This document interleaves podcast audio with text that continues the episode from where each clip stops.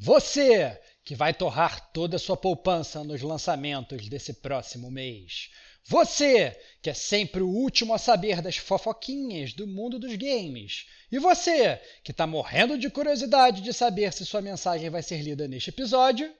Esse cast é para você, que é gamer como a gente. Outstanding.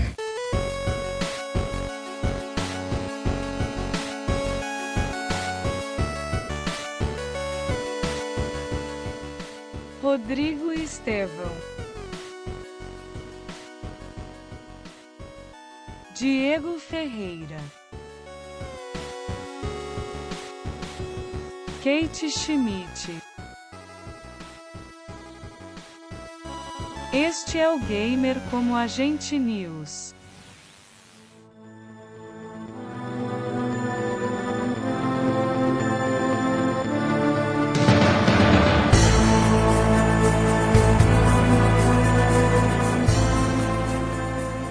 Eu sou o Diego Ferreira. E eu sou o Rodrigo Estevão.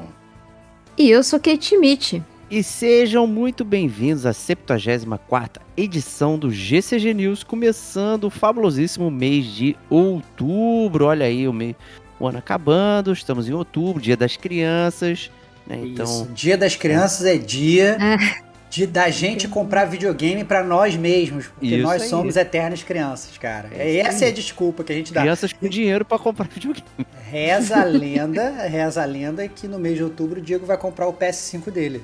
Da, da ah, cidade presente. É, é essa não, lenda agora que, que, que essa, a notícia que tá desbloqueada, eu vou, vou investir. Olha aí, olha aí, cara. Que canalha, cara. Que canalha. Mas antes de começarmos todo o nosso bate-papo aqui, vamos aos recadinhos da paróquia com o nosso amigo Stevox. Então, galera, é... bom dia, boa tarde, boa noite a todos. Vocês estão escutando Gamer Como a Gente é... podcast, Gamer Como a Gente podcast, fica estranho, parece que eu estou falando do GCG podcast. Vocês estão escutando é. Gamer Como a Gente, o podcast mais sensacional da podosfera gamer. Esse, especificamente, é o Gamer Como a Gente News, que é o nosso podcast de notícias, é aqui que a gente fala sobre as notícias é, que bombaram aí no mês passado, jogos que vão sair de lançamento nesse mês que está entrando, é aqui que a gente lê as cartinhas dos ouvintes, é aqui que a gente fala da, da é, dos jogos de graça que vão sair na Plus, na Game Pass. No serviço da Nintendo a gente não fala porque, desculpa, é ridículo, mas. Sacanagem. e, e, esse aqui é que mesmo a gente. Então, então, a gente gosta de começar o mês sempre é, com esse podcast de notícias, já se tornou uma grande tradição do gamer como a gente. Além disso, é, o Gamer Como a Gente não é só isso. Se você é um novo ouvinte que está chegando agora, é, você tem aí uma miríade incrível de, de podcast cheio de entretenimento gamer para você poder escutar. Então, é, a gente tem, além do Gamer Como a Gente News, o GCG Podcast, que é o nosso carro-chefe. É ali que a gente faz as resenhas. Recentemente, inclusive, a gente fez a resenha do Stray, o jogo do gatinho. É lá também que a gente faz podcast sobre é, é, temas relevantes do mundo dos games. A gente recentemente fez também do clichê, né? Clichês dos games, foi muito divertido o podcast. Então aí tem milhões de podcasts para você escutar dentro dessa é, aí, dentro dessa etiqueta aí do, do GCG Podcast. Além disso, a gente tem o DLC, do Gamer Como a Gente, que é o nosso conteúdo mais curto e grosso. A gente gosta de falar que é o conteúdo mais, mais breve, né? Que são os podcasts mais curtos, mas é uma grande mentira. O DLC muitas vezes acaba sendo tão grande quanto o, o episódio principal do Gamer Como a Gente. Né? Lá tem Detonando Agora, né? Lá tem Quando a gente cobre fira, aparece lá também. Né? O, o DLC é também muito divertido. E a gente tem o Chiptune, né? Que é aí o quarto pilar do Gamer Como a Gente, somando ao News, ao GCG Podcast, ao DLC, que é o nosso podcast musical. Né? O Chiptune é muito divertido, ele tem poucos, é, é, é, poucas edições, se você for comparar ele com os outros podcasts, mas todas as edições são muito contundentes. O último, inclusive, é, eu posso fazer questão aqui de, de levantar essa bandeira, foi muito divertido. Foi que a gente leu as músicas dos ouvintes. Né? Foi muito legal a participação de todos os ouvintes do Gamer Como a Gente. Então, se você não conhece o Gamer Como a Gente, seja bem-vindo, tem muita coisa para escutar. gamercomagente.com, entra lá, tem toda a lista de podcasts para você escutar. Ah, não quero olhar no site? Vai no Spotify, vai no agregador de podcast se você quiser. Lá você consegue achar também a gente. É isso. Pô, tu roubou a pauta da Kate aqui, o recadinho Puta, da paróquia desculpa, dela. cara. Eu só queria falar. Pô, Ai, perdão, perdão. Kate, cara, aí. Kate! Não, calma aí. Esque- Ouvintes, ótimo. esqueçam, ouvintes, esqueçam o que eu falei. Kate, caso o ouvinte queira achar o gamer como a gente, como ele faz? Obrigado. Muito, muito fácil, muito fácil, que gamer como a gente tá em todas as redes sociais possíveis. Estamos no Twitter, no arroba gamer como a gente, tudo junto. No Instagram também, arroba gamer como a gente, tudo junto. No YouTube, estamos também. É, para você assistir as nossas lives, inclusive, que é sempre ali no finalzinho do mês. E a gente sempre coloca nas nossas redes sociais quando que haverá. É, quando que haverá, não, né? O dia corretamente da live, mas fica aí que é sempre no- na, na última semana do mês. E também, claro, no YouTube, se você quiser ficar ligado das lives, é só você ass- assinar, né, o nosso canal ali, seguir o nosso canal e ativar o sininho para sempre que a gente estiver online, online, não, em live, você receber o- a notificação. Tem também o nosso site que é o www.gamercomagentetudojunto.com e se você prefere e-mail, gamercomagente@gmail.com.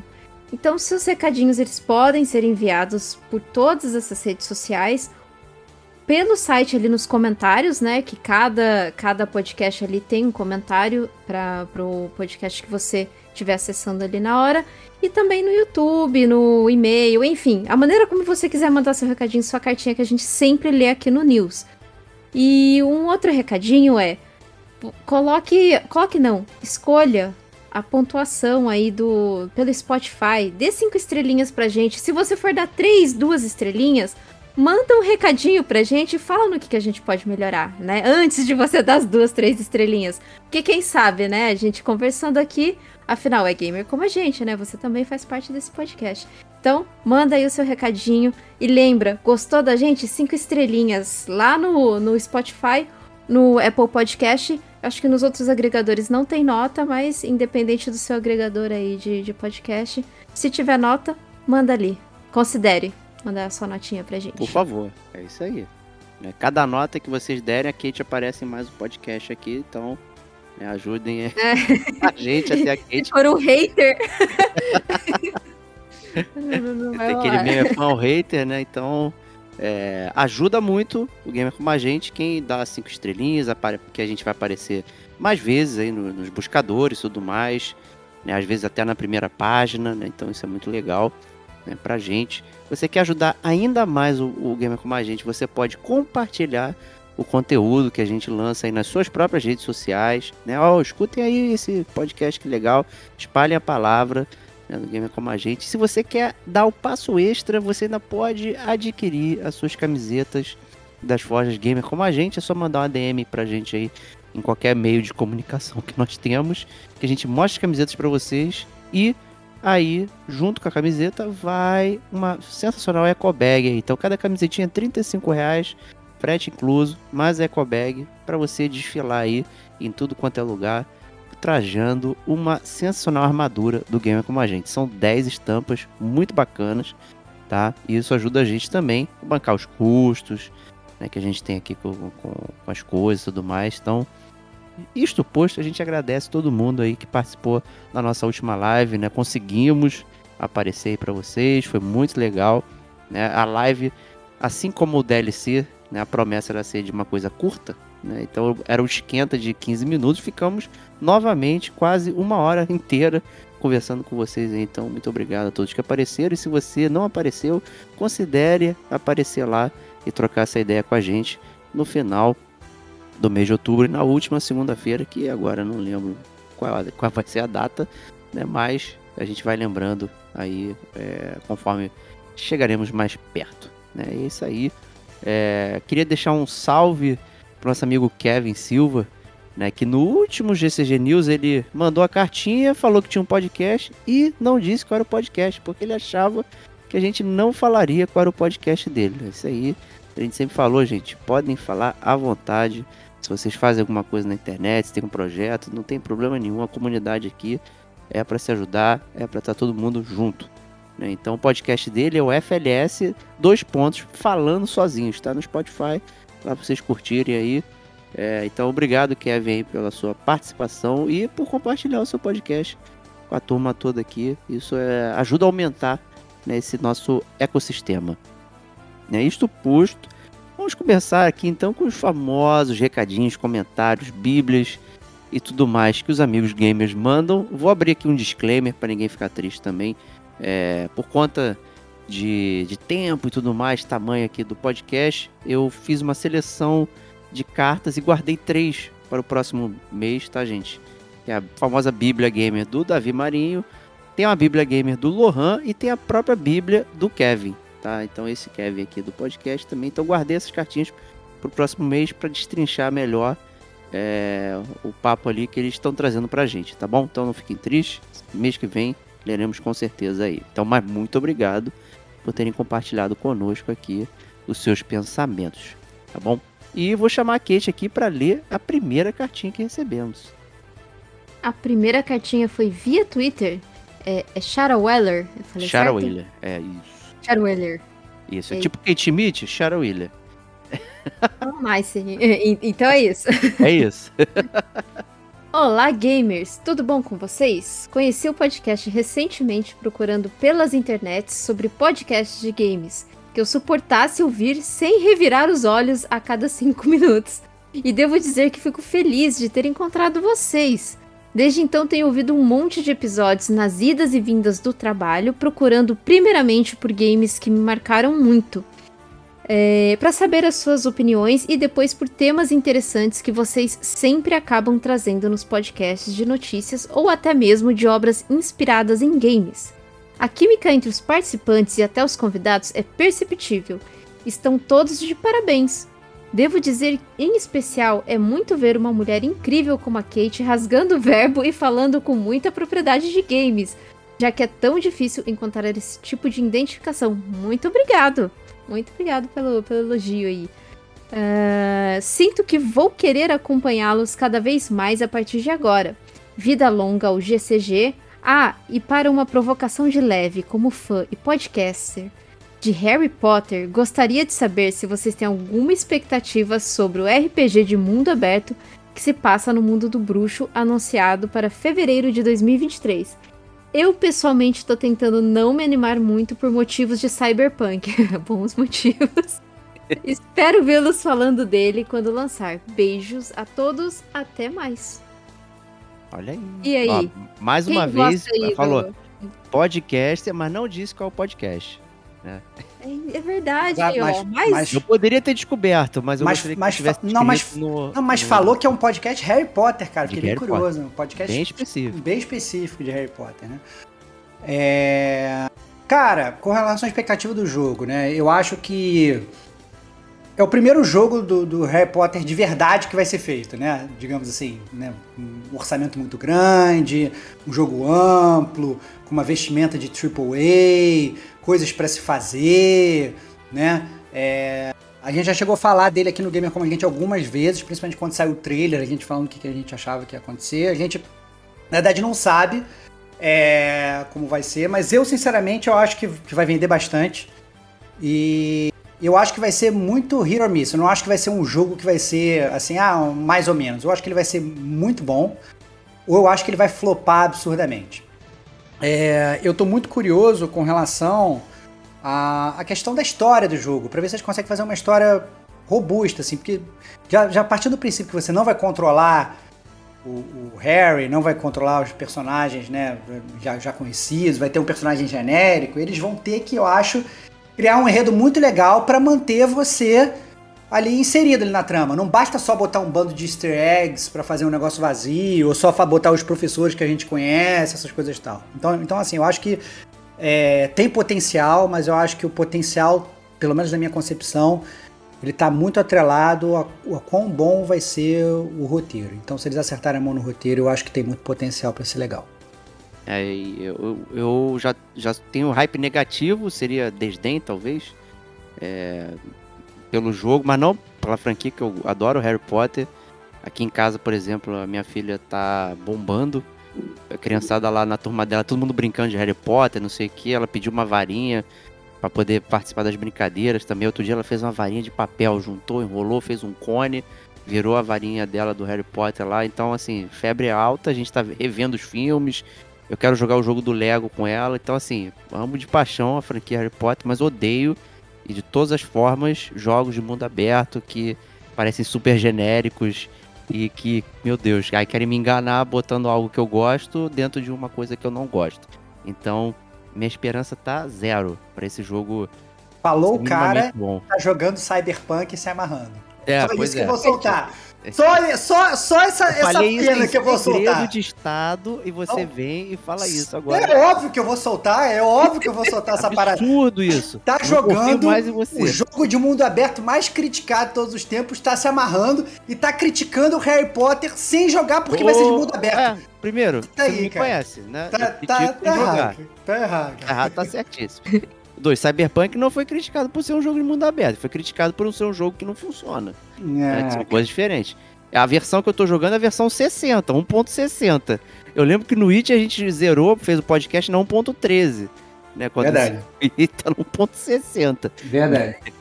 Baixou quase 100 GB, cara. Instalei o jogo, ele baixou mais o, mais o jogo inteiro. Né? Mas é isso, pra Harry Potter, é, sem entrar nas, na- nas, nas polêmicas e tudo mais da JK Rowling, né? Mas pro jogo em si, não, não tô Sinceramente, assim, não. todo mundo já sabe dos vacilos da JK Rowling. Eu acho que, assim, fa- falar isso aqui é chovendo molhado, todo mundo já sabe que ela, pô, é vacilona, né? Mas, assim, eu acho que pelo menos a obra que ela, que ela criou é uma obra que é, que é uma obra bem mal cativante, uma obra que as pessoas é, são apaixonadas. Eu acho que, assim, é, a gente torce para que o jogo seja bom, cara. A gente é gamer, a gente quer ver jogo bom, né? Então não tem muito que, que fugir disso, né? Conta aí pra gente, Kate. Você tá com a expectativa hum, no alto, no baixo, no meio? Não, sinceramente, assim, é, eu lembro quando estourou o Harry Potter, é, tinha aquela coisa de Senhor dos Anéis junto, sabe? E, e- e tinha uma coisa, ah, quem gosta de Senhor dos Anéis não gosta de Harry Potter, sabe? Aquela coisa besta de, de pré-adolescente. E eu não gostava muito de Harry Potter, mas não é por conta dessa, dessa briguinha boba. Era porque eu não tinha interesse mesmo no Harry Potter. Eu sempre gostei mais de, de mundo medieval, essas coisas e tal. E hoje, hoje em dia, eu não sei nada de Harry Potter. Eu, eu li um livro. Não, eu li. É, eu li um livro e assisti três filmes. Mas, assim, não lembro de nada de Harry Potter. É, e eu, assim, é uma decisão minha, pessoal, de não engajar ou fazer qualquer conteúdo dela. Então, assim, é uma decisão, assim, pessoal mesmo, de, do, do que o Estevão falou aí dos vacilos dela. E por mais que o pessoal fala, ah, mas Kate, ela é feminista e você também não tem esse engajamento de feminismo e tal. É porque existem, existem vertentes de feminismo, né? A vertente de feminismo dela é um, é um feminismo radical, que são os radfem. Então, assim, eu, eu não. E, e isso entra numa seara muito mais complexa, sabe? Então, assim, eu, por decisão, escolhi não fazer conteúdo ou nada relacionado, ou sei lá, sabe? Sobre a, sobre a escritora de Harry Potter mesmo. Eu até tento evitar de usar o nome dela também, mas. É coisa pessoal, sabe? Respeito quem faz, respeito quem, quem lê, quem gosta da obra, mas eu é, é uma decisão pessoal mesmo. Beleza, justíssimo, perfeito. É, vamos prosseguir então. Muito obrigado aqui, Chara, pela sua cartinha. Mande mais, teremos com grande prazer aí. É, e seja bem-vinda ao Gamer Como a Gente. E prossigamos aqui com o Stevox, né, na próxima cartinha aí. É... Vamos lá, a próxima cartinha é do Júnior Ferreira, via Instagram. Ele falou o seguinte: Salve, salve, amigos do Gamer como a gente. Não sei se ainda há tempo, mas gostaria de deixar minha mensagem para o News. Antes de mais nada, gostaria de dizer que o último Chiptune foi um episódio maravilhoso. Enfim, vocês têm algum jogo que é do gosto de vocês, mas que foge do roteiro do Gamer como a gente, ou que foge do gosto dos demais participantes, mas que vocês gostariam de fazer um cast? Caraca, cara, vários na verdade. Assim, eu e o Diego, quando a gente é, reformulou o podcast lá atrás, depois do primeiro ano, a gente estipulou a regra de que pra gente fazer resenha, né, os dois tinham que ter, tinham que ter jogado, né? E aí, obviamente, a gente chamaria mais pessoas para participar e tal. E tem vários jogos, na verdade, que muitas vezes só eu jogo ou só o Diego joga que ficam num limbo de, de, de pautas freeze que um fica forçando o outro a jogar, fica falando. Né? Ou é, pra- a bem da verdade, eu diria que assim, o Diego ele tem a maior lista, mas o Diego é o cara que mais cumpre a, a, a missão de jogar os jogos da lista. Eu Não sei se eu fui atacado ou elogiado. Não, eu tô, eu tô sendo. Cara, cara, eu tô do lado da verdade, cara. Eu tô falando a verdade, assim. Você tem sempre a maior lista, mas você é o cara que mais joga e mais corre atrás da lista. Eu tenho uma lista que é menor, mas eu não consigo me forçar. Então, por exemplo, o Fire Emblem Tree Houses lá e tal, que o Diego mandou eu jogar do Switch. Cara, eu comecei a jogar, eu parei, já tá lá na minha lista há anos e tal, não sei o que pra jogar. Então, é. Mas o Diego não. O Diego ele pega, ele faz a lista, ele, ele às vezes demora, demora anos. Mas ele vai lá, ele pega, ele vai na lista dele. Então, tem muitos, cara. Essa é a grande verdade. Se a gente tirar, tirar o pergaminho aqui pra falar dos, dos jogos, a gente vai ficar aqui horas. Essa é a grande verdade. Porque a gente tem realmente é, essa micro regra aí que a gente abulou entre a gente. Que às vezes o Diego ele gosta de burlar, né? Então, ele mesmo tá falando, não, mas vamos fazer um cast do Demon Souls. Eu falei, cara, mas tu não jogou até o final. Não, mas vamos dar um jeito. Pô, não fizeram do Ghost of Tsushima? É, isso é verdade, isso é É, verdade. do Jedi Fallen Order? Mas, mas, é, mas olha só, mas o Ghost of Tsushima, olha só como é que você tá- é um cara maneiro, cara. Você, a gente já tinha gravado podcast, tava na tua, na tua lista da, da vergonha, você, mesmo depois do podcast gravado, foi lá e jogou, cara. Você é um exemplo, cara. Parabéns, cara. Parabéns. Mas é fã ou hater? Não, cara, por que isso, cara? Tô te dando parabéns, cara. Tô te dando parabéns. Você tarda, mas não falha, cara. É, mas aí o Júnior continua. E uma sugestão de cast baseada na minha pergunta, onde cada participante se levaria um jogo que ama e que não foi jogado pelos demais. O que é difícil fazer com a Kate, pois ela já jogou todos. É verdade. Verdade. A gente, teria, a gente teria que excluir a Kate do podcast. Não, não, não dá. Porque, porque imagina, imagina, porque na verdade assim, eu teria que trazer um jogo, o Diego ia ter que trazer outro jogo e a Kate não tinha que ter jogado nenhum dos dois jogos. Impossível. Impossível, eu diria que é impossível. É quase um É, tô detonando agora, né, com uma missão ali, né? Seria É, a ideia. é, exatamente, exatamente. Mas podemos pensar, podemos pensar, mas realmente é uma. É, é, eu acho assim, a Kate escolheu um jogo que eu não joguei e o Diego escolheu um jogo que eu não joguei, é fácil. Eu tô jogando muito pouco atualmente. Mas eu, por exemplo, escolhi um jogo que um dos dois jogaram, caraca, eu acho que é uma, uma missão praticamente impossível. É, E aí ele, ele fala assim, a ideia na verdade do cast é convencer os demais a jogarem com o intuito de um cast futuro com o jogo vencedor. Olha aí, muito legal, muito legal essa sugestão. É, e aí ele, ele fala, eu gostaria de deixar uma sugestão de jogos para cada um de vocês. The Talos Principle para o Diego. Jogo de puzzle com uma narrativa com questionamentos filosóficos. Olha aí, eu já joguei. Ah, Ah, e eu não joguei, Ah. tá na minha lista. olha aí, olha aí, olha aí, olha aí, olha aí, viu? É, é, segundo jogo, Titanfall 2 para o Stevox, que não é fã de FPS, mas esse foi o melhor FPS da geração passada, mas que passou despercebido por muitos. Cara, eu vou te falar que o Titanfall é um jogo que eu sempre tive vontade de jogar, porque eu sempre achei interessante essa jogada de você ser um, sei lá, ser um ser humano, que você entra num robozão, e aí eu sempre ficou naquela vibe do Jaspion, assim, sabe? De, ah não, eu quero entrar dentro de um, de um, de um mecha e sair é, Pisando em todo mundo, todo mundo né? pisando em todo mundo e tal, não sei o quê. Eu sempre gostei muito da ideia do Titanfall, mas a verdade é que eu nunca joguei nenhum dos dois, nenhum nem o dois. Inclusive, assim, eu acho que o próprio Titanfall 2, ele tem de graça, já deu de graça na PSN, Ah, tem de graça na Game Pass, isso já Ele poderia é muito bom mesmo. É, já- você já jogou Titanfall? Já, pô. O 2? Todo? Até o final? Início ao fim? Não, até o final não. Só Ah, jogou o início. dele. Até o fim. É, duvido. não. Então, aí, aí, aí, aí eu vou falar que tu tá com a magia da Kate, pô. Vai se fuder, Não, cara. não, não, mas já tem tempo, já tem bastante tempo. Aí não dá, meu. Porra, se tu meter que tu jogou Titanfall e não jogou os jogos que eu tô falando pra tu jogar da lista, Não, eu vou tem tirar tempo. Vou tirar o Titanfall 2 elogio. Vou tirar o é mais antigo. Mas é, ele tem razão, acho que você gostaria porque tem coisas interessantes dentro do jogo. Pô, tem uma missão incrível que é com viagem no tempo. Ah, Então é? você vai e volta, você fica trocando o cenário. Pô, é bem, bem inventivo, É bem legal. sabe? né? Não é só sair andando e dando tiro, que também é Entendi. legal pra quem gosta de FPS. Entendi. Mas ele tem várias coisas interessantes que, que realmente, né, aliado ao fato de você poder usar robozões, né, pode ajudar você a curtir aí a parada. É, e aí ele termina e para Kate, certamente já jogou o KKK Transistor, jogo da Super Giant com uma jogabilidade e trilha sonora foda, geralmente em promoções bem legais na eShop México. E aí, Kate? Já joguei. Ele foi Olha dado aí. na PSN uma vez. É, aí eu baixei, porque eu vi que era da Super Giants, né? Foi na época que saiu o AIDS. Aí eu fiquei curiosa. E é bem legal, o jogo é bem legal mesmo. Bem diferente, óbvio, do, do AIDS, mas assim. É bem diferente no, no quesito, assim, jogabilidade, né? Mas ah, é, é legal, eu gostei do jogo sim. Pô, achei muito maneiro. E no, no Switch, sonora então, é ó. incrível. É incrível, incrível. Maravilhoso. Muito bom. Todos os jogos Super Giant são interessantes. Não tem como negar aí. Tu jogou Stevox Transistor? Ô, cara, eu joguei Transistor, joguei o início, não joguei todo não. Mandei um Diego, joguei os primeiros né, Deu 15, new 20 game? minutos e tal. Não, já, já, já- talvez tenha jogado uma hora, joguei um pouquinho. Isso é verdade, mas não foi muito longe não. Tá bom, beleza. É, e aí ele termina falando, vida longa ao gamer com a gente, obrigado pelo trabalho foda de sempre. Valeu, Júnior, grande abraço, meu velho. É isso aí. Vou lá então prosseguir aqui com a próxima cartinha do Vinícius Santos via Instagram. Fala, amigos e amigas do Gamer Como a Gente. Jogo videogame desde criança quando jogava um jogo do Robocop. Eu acho que no Mega Drive. Tinha o Robocop vs Terminator no Mega Drive. Pode Tinha, ser. tinham vários jogos do Robocop, cara. Tinha mais de um, cara. Tinha mais de Tinha um. Robocop, tinha um Robocop 2D que era, que era difícil, cara. Era, era, era, era hard. Era, e tinha o Robocop pirata que era o E-SWAT. Né, É. do, do Mega Drive, né? Que você começava com, com o humano e depois você entrava no robô. Muito bom.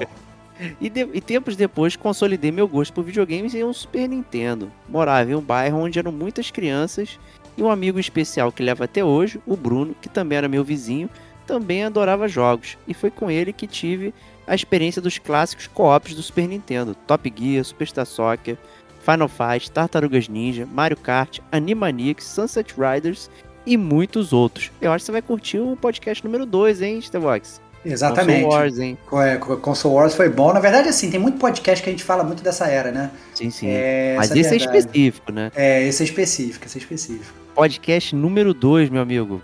Fevereiro de 2015. Tem muito tempo. Mas a gente fala bastante de- dessa era de ouro aí.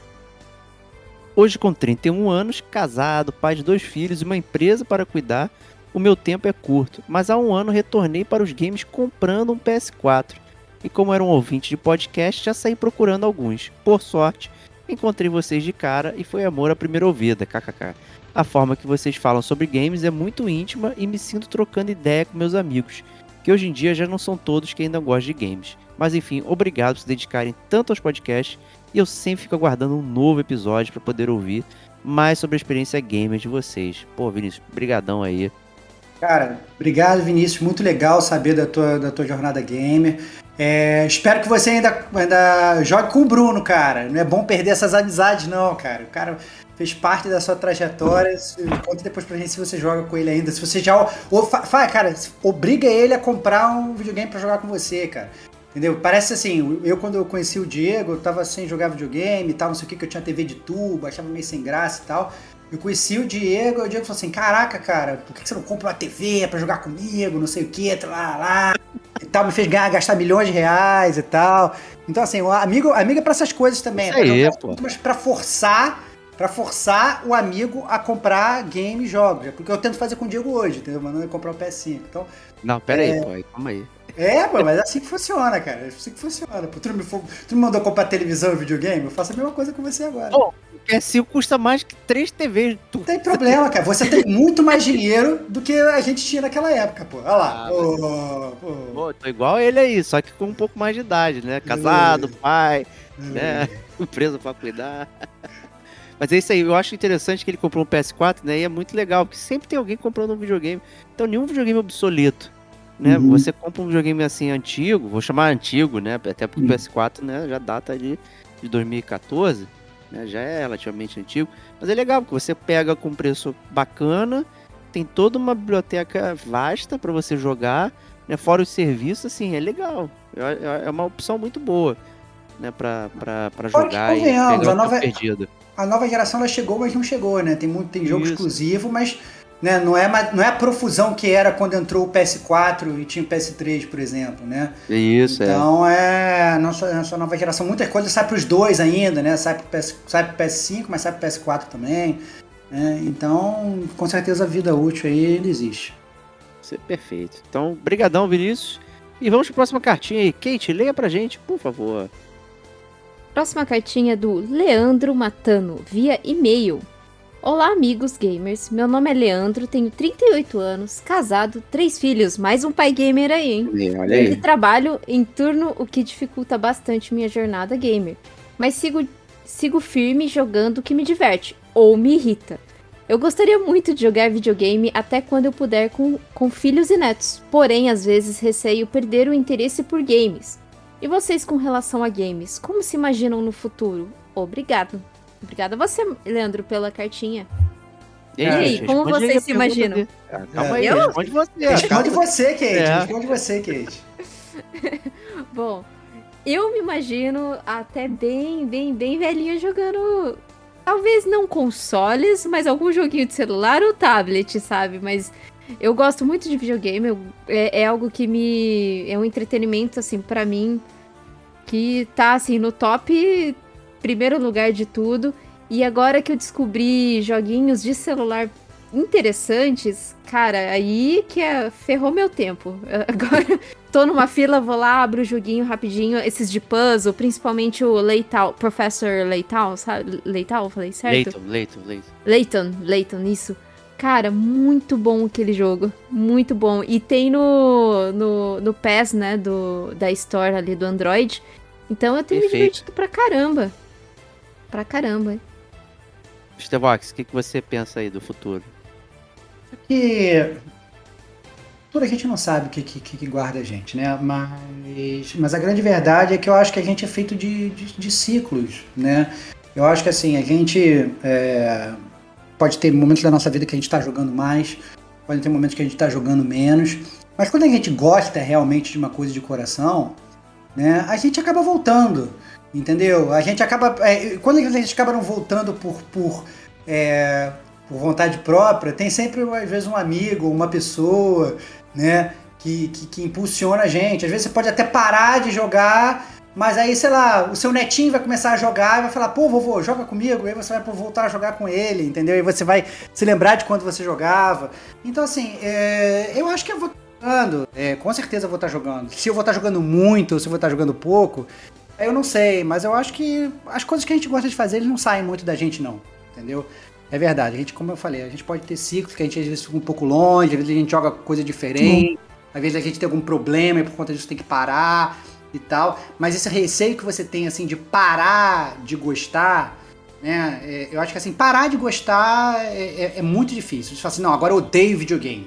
Não, desculpa, eu acho que isso, isso não vai ocorrer, né? Então, é, tenho certeza que, que, que a resposta do Diego vai ser muito nessa linha também. Não, não vejo o Diego também parando de jogar videogame. Não, não, jamais, jamais. É, é, é o meu passatempo predileto. Sempre falei assim, tem um tempo livre, pô, eu vou enfiar um videogame, não vou ver série, não vou ver filme, né? É, vou, vou jogar videogame até quando dá, né, pra jogar. Né? E hoje com formas diferentes, como a Kate falou, pô, jogos que às vezes a gente não tinha um acesso, né? E, sei lá, o professor Layton lá que ela mencionou era do, do 3DS. Então, se você nunca teve um 3DS, agora você tem a oportunidade de jogar no, no celular, né? E de uma forma mais rápida, mais tranquila. Então, assim, o jeito que a gente joga muda, né? A forma, o tempo, enfim, tem muitas opções.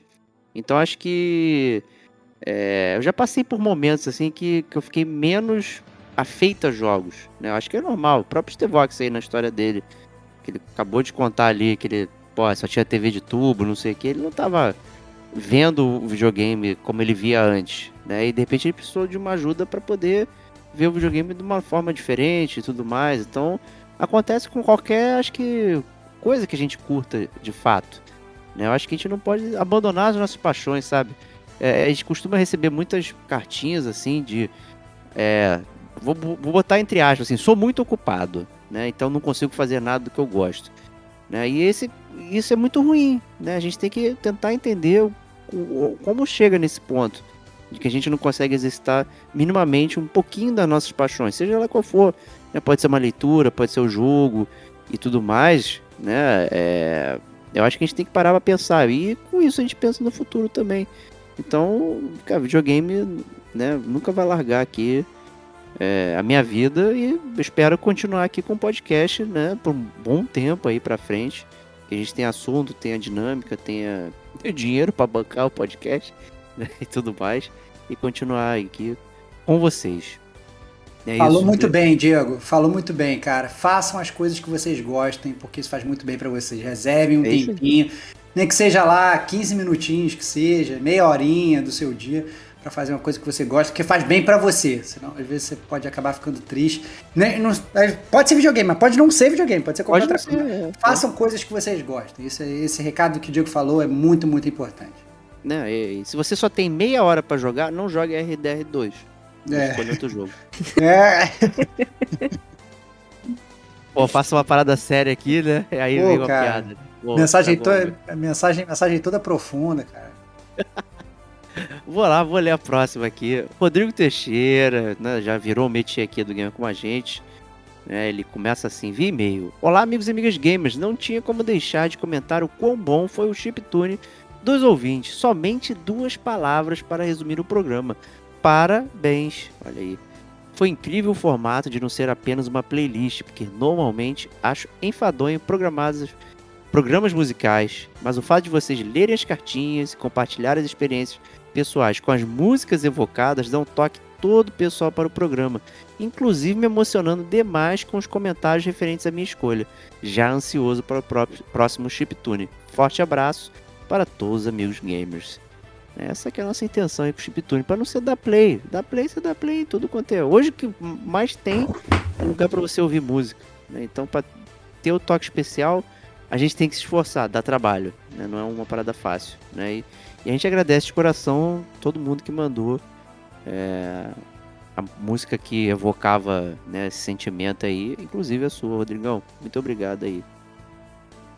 E aí, Stevox, próximo aí, por gentileza. Próxima carta do Gladson Azevedo via e-mail. Ele falou o seguinte: Olá, boa tarde. Sinto-me na obrigação de mandar esse e-mail só para parabenizá-los pelo incrível podcast com o Sandro Dutra, o Ondinha, Thiago Rabatini, o Luke e o Rubinho no podcast 144, que foi o Emulação e ROM Hack. Os caras são realmente feras no que fazem. Tive influências diretas pelo Luke na época em que o mesmo lançou a tradução do Resident Evil 3 Nemesis para o PlayStation 1, motivo este que me fez lançar a tradução do Resident Evil 2 DualShock. Eu também sou tradutor e entrei no final de 2006 para 2007 na cena e estou até hoje. Um abraço. Pô, maneiro, Gladson aí, maneiro, parabéns pelo trabalho, importante, cara. É importante que, que o, o trabalho que você faz, que são poucas as pessoas que fazem, mas realmente fazem que os games sejam mais acessíveis para várias outras pessoas. Então, fundamental, cara. Parabéns pelo trabalho.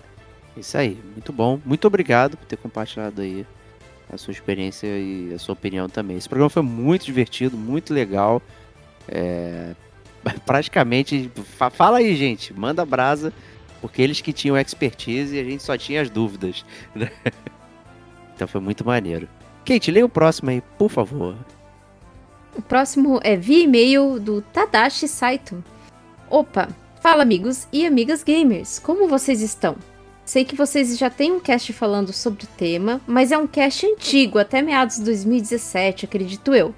Confesso que não me recordo muito, então talvez a minha pergunta até se torne repetitiva ou algo assim. Por isso já peço desculpas de antemão. Vamos lá, queria ouvir de vocês gamers como é a relação de vocês entre jogo e platina. Todos os jogos que vocês pegam para zerar têm como intuito platinar de forma propriamente dita? Ou vocês jogam até zerar e só, sem se apegar muito à platina e troféus que o jogo propõe? Fiquei com essa dúvida na cabeça porque eu tenho pensado muito nisso ultimamente. Eu jogo desde o começo da minha infância, mas era bem naquele estilo casual. Acredito que hoje eu possa me considerar um gamer, porém, desde o começo da minha trajetória com meu PS4 eu ainda não platinei nenhum game. Já zerei vários, entretanto não conquistei nenhuma platina. Só os troféus convencionais e ainda tem aqueles que eu até vou atrás para pegar, porém nem sempre é com o intuito de platinar. Minha indagação é: só pode ser considerado gamer quando se platina todos os jogos? Qual é a opinião de vocês sobre isso? Mais uma vez, parabéns pelo excelente trabalho, tamo junto e até a próxima. E aí, Kate, você É. aí, eu passei a cartinha pra você, né? De propósito. Bom, eu acho que eu já tinha comentado em um news, não lembro. Acho que foi em algum news que eu já tinha comentado, uma cartinha mesmo falando sobre platina. E existe, existem o limiar, né, do, do, do quanto isso é ruim, do quanto isso é bom e orgânico pra quem gosta de platinar e simplesmente gosta. Pra mim, isso não é fator determinante de quem é gamer, sabe? Eu considero a minha mãe gamer e ela joga jogos de celulares e tablet, então tá ok, é um entretenimento, é um jogo, tá jogando, enfim, você tá lá pelo diver... pra se divertir, né? Eu gosto de platinar porque é uma coisa pessoal também. Só que a partir do momento que você compra é, um jogo pra só platinar, ou senão você opta por pagar mais caro esse jogo, tendo ele na Game Pass e tendo ele, um, você tendo acesso a ele, mas você prefere pagar pra ter ele no PlayStation pra platinar, aí eu já acho problemático.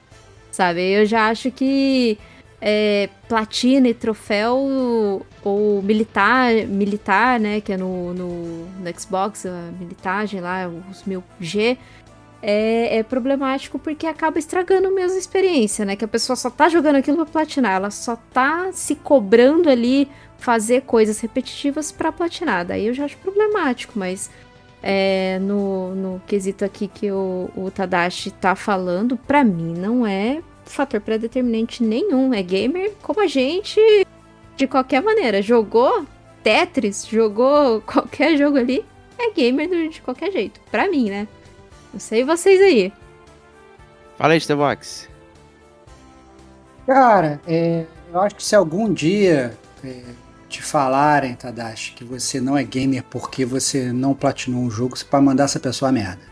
É, sendo, sendo bem curto e grosso. Eu acho que, obviamente, é, as platinas existem porque, na verdade, as pessoas gostam de colecionar coisas, as pessoas gostam de tirar onda, as pessoas, às vezes, elas gostam só de ter ali a biblioteca e ver ali que elas fizeram 100%, é, para, sei lá, para um, um gosto pessoal e tal, mas, sinceramente, não tem nada a ver com você ser um gamer ou você não ser gamer. Né? Você ser gamer é você gostar de jogar videogame. Se você gosta de jogar videogame, se você joga videogame, você é gamer, entendeu?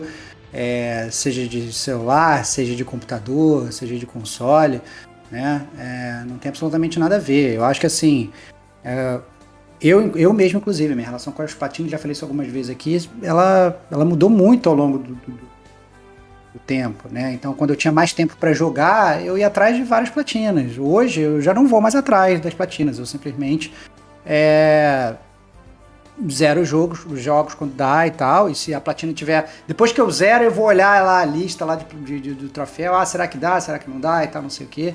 E depois toca o barco, porque realmente você tem que ter tempo, muitas vezes, né? Mas o importante é você estar tá feliz jogando seus jogos, cara, né? Então, assim. Imagina, se, se, se, pra, se fosse um pré-requisito ter platina para ser gamer, esse podcast não existia, porque o Diego não ia poder participar. Então, então assim. É... Olha aí, me ofendendo. Eu tenho vários ah, de Walking Dead Season 1, cara. Olha aí, cara, olha aí. Né? Então, assim, a verdade é que é, não caia na pilha, não caia na pilha de, de pessoas que possam, talvez, falar isso pra você, cara. Isso é muito errado. É, pois é. é eu até vou aproveitar para fazer referência de outro podcast de 2017 aí, que não é o de platinas, né? Que a gente já até. Já é a segunda vez que a gente fala sobre esse, esse assunto e ele aqui. Né? Vou fazer referência ao DLC número 24, onde a gente fez o casual versus hardcore, né? Que a gente abordou bastante essa questão aí de, de jogatina casual, jogatina hardcore, tem diferença, não tem? Então, DLC muito agradável, muito interessante aqui é, para falar sobre esse assunto. Né? Ninguém é mais por, por gastar mais tempo jogando um videogame nem, nem, nem é uma questão de proficiência. Né? É, é, só porque você vê mais filme não quer dizer que você é crítico de cinema, diretor de cinema, nem nada. Acho que é a mesma coisa de jogo, gente. É um passatempo. É, se você passa mais tempo com ele, quer dizer muita coisa. Né? Essa questão da, da platina, até trago um assunto que ficou dentro do podcast é, de platinas, que é a questão de quando que você pode dizer que o jogo tá, tá feito, né? tá pronto. Né? Tipo, ah, já já fiz tudo que eu que tinha para fazer aqui. Antigamente você não sabia. Então você pegava um jogo, você não sabia quantos segredos tinham, quantas fases tinham, quantas coisas tinham, não tinha nenhum marcador para isso. Então você pegava o jogo, jogava até ficar satisfeito.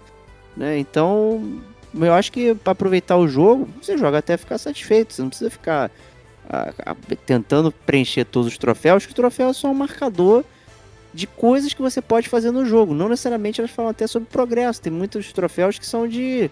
Ah, repita o golpe 50 vezes, sabe? Tem essas paradas. Não quer dizer nada isso.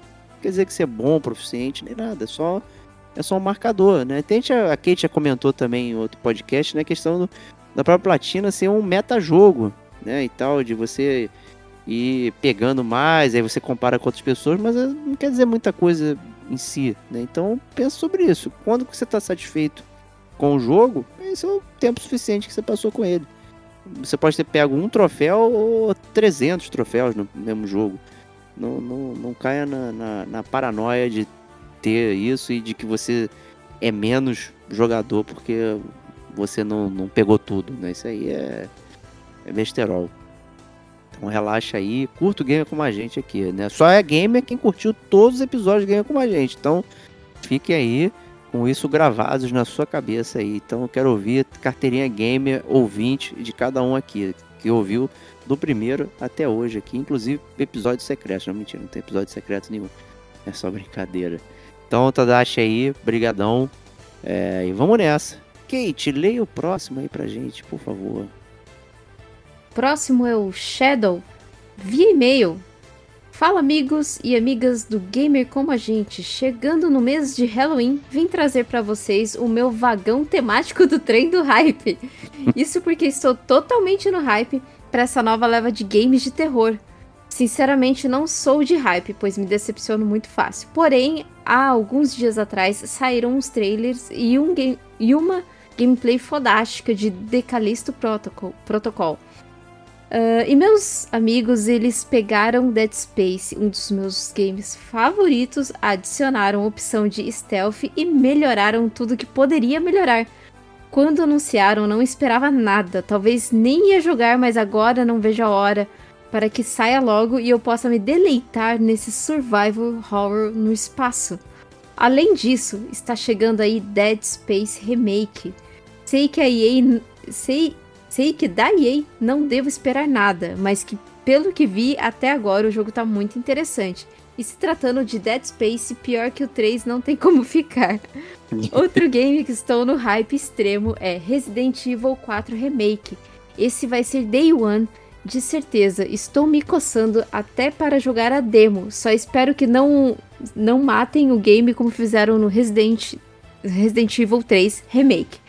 E por último, um ponto fora da curva e também no tema, estou no hype para The, The Legends of Zelda Tears of the Kingdom. Aí roubou, né? Tá Esse... Tá falando de jogo de terror é... e vem lançar o Zelda, né? Pô. Não é? É, é, é, é, que nem quando a gente joga um jogo de muito terror, assim, a gente vai no YouTube ver vídeo de cach... filhote de cachorrinho, sabe? Pra dar uma. Melhor, melhor, é. Então é, é, é mais ou menos isso. É, esse não vou comprar nem Moth One, Conhe... Conhecendo a Nintendo, mas estou muito ansioso para ver as inovações e o que melhoraram do Breath of the Wild para cá. Gostei muito do, do Brief, mas sinto que faltou um pouco de polimento e mecânicas básicas que o game não tem, como por exemplo um sistema de troca rápida de sets de armadura. Sinceramente, espero poder mandar outra cartinha para vocês futuramente, falando bem do game. Enfim, e vocês? Que games estão ansiosos para jogar nesse próximo ano? O último Chiptune foi sensacional. Tragam mais casts assim com a participação do público. Excelente. Oh, e aí, qual, qual, que é o jogo esperado de 2023 de vocês? Pô, que... é difícil dizer, hein? 2023 tá longe ainda. Eu vou dizer que ele esqueceu um jogo de terror aí que talvez poderia estar na lista dele, que a gente vai comentar mais à frente, que é o Scorn. Né? Ele poderia ter colocado aí, vamos ver. Então lá no, na aba de lançamentos a gente, a gente fala sobre ele. Né? Mas o Dead Space, eu tinha lido uma notícia que ele vai vir todo em, em plano sequência também.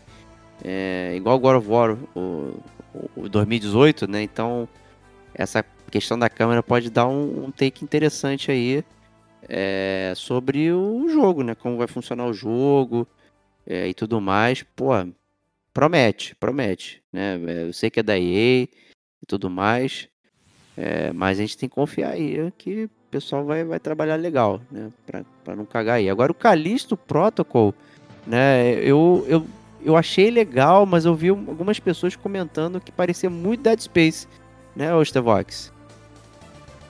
É, exatamente, cara. É... Na verdade, parecia uma cópia. uma cópia descarada, né, cara? Foi bem bizarro, né? Mas eu acho que.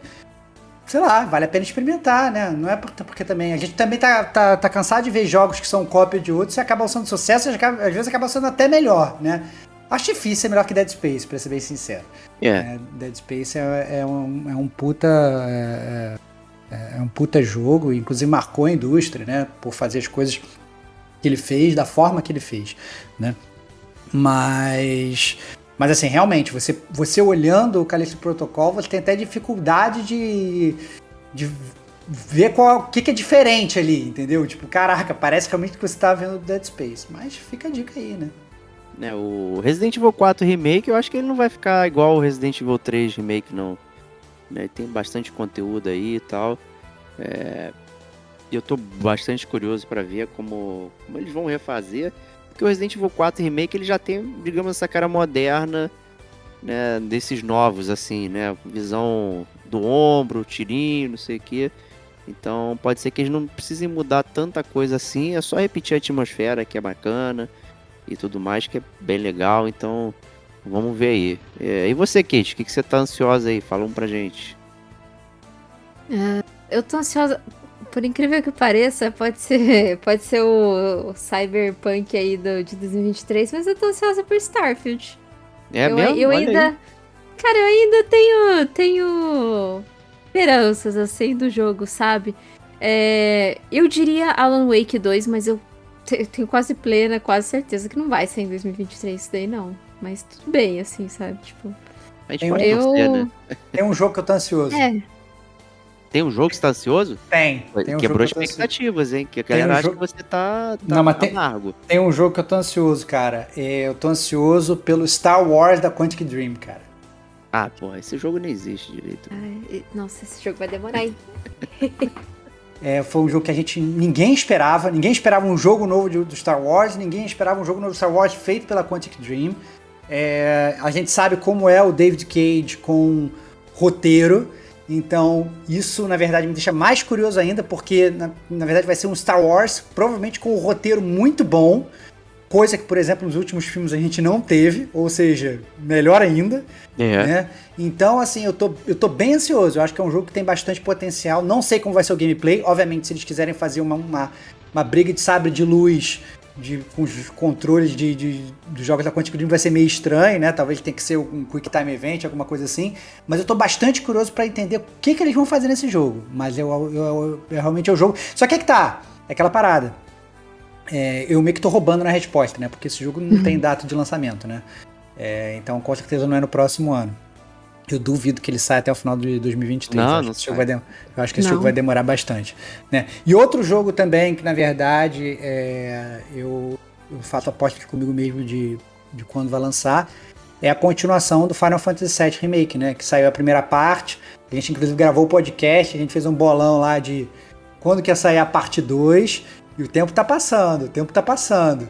Né? A gente já tá em 2022, terminando 2022, já entrando em 2023 e ninguém fala da segunda parte do Final Fantasy VII Remake. É, não existe. Essa Não. não existe. É, eu acho, eu acho é outro jogo que eu gostaria porque eu tô é, gostaria de ver o que eles vão fazer com a série, né? Não, não é que eu esteja ansioso pra jogar, porque nossa, preciso preciso jogar Final Fantasy. Eu, eu estou curioso para saber o que eles vão fazer com Final Fantasy VII especificamente, entendeu? Então, é, vamos ver. Leia a última cartinha pra gente, por favor. A última cartinha é do Diogo Ferreira, via e-mail. Ele falou o seguinte: Bom dia, amigos e amigas gamers. Eu sou o Diogo Ferreira. Caraca, cara, quase, quase seu homônimo Diogo. É meu fake, é meu fake. Esse é o É, feito. eu que mandei essa cartinha. Sabia, tinha certeza, cara. Espero que você fale muito bem de mim, cara. É, amigos, espero que estejam todos bem. O motivo da minha cartinha dessa vez foi o comentário do Stevox sobre a preferência dele pela música do Demon Souls original, ao invés da mesma no remake do PS5. Ele alegou, entre outras coisas, uma simplicidade que o atraía mais na música do original. Não me recordo exatamente os termos que ele usou, mas resumindo, alguns incrementos na música do remake não foram tão bons para ele quanto a perfeita simplicidade da música original. É isso aí mesmo. É, cara, isso é algo que acontece comigo, mas não só na parte sonora, mas em várias categorias dos jogos. Tem, muito, tem algo na simplicidade antiga que me encanta mais. Porém, nunca consegui explicar para mim mesmo o porquê disso. Exemplos são os jogos recentes com gráficos impecáveis beirando a realidade, claramente são mais caros, exigiram um staff enorme para chegarem a níveis incríveis de detalhes, mas quando eu olho, não me impressiono tanto quanto eu me atraio, quanto, quanto eu me atraio por um bando de polígonos visíveis e aglomerados de um jogo antigo. Por que será isso, amigos?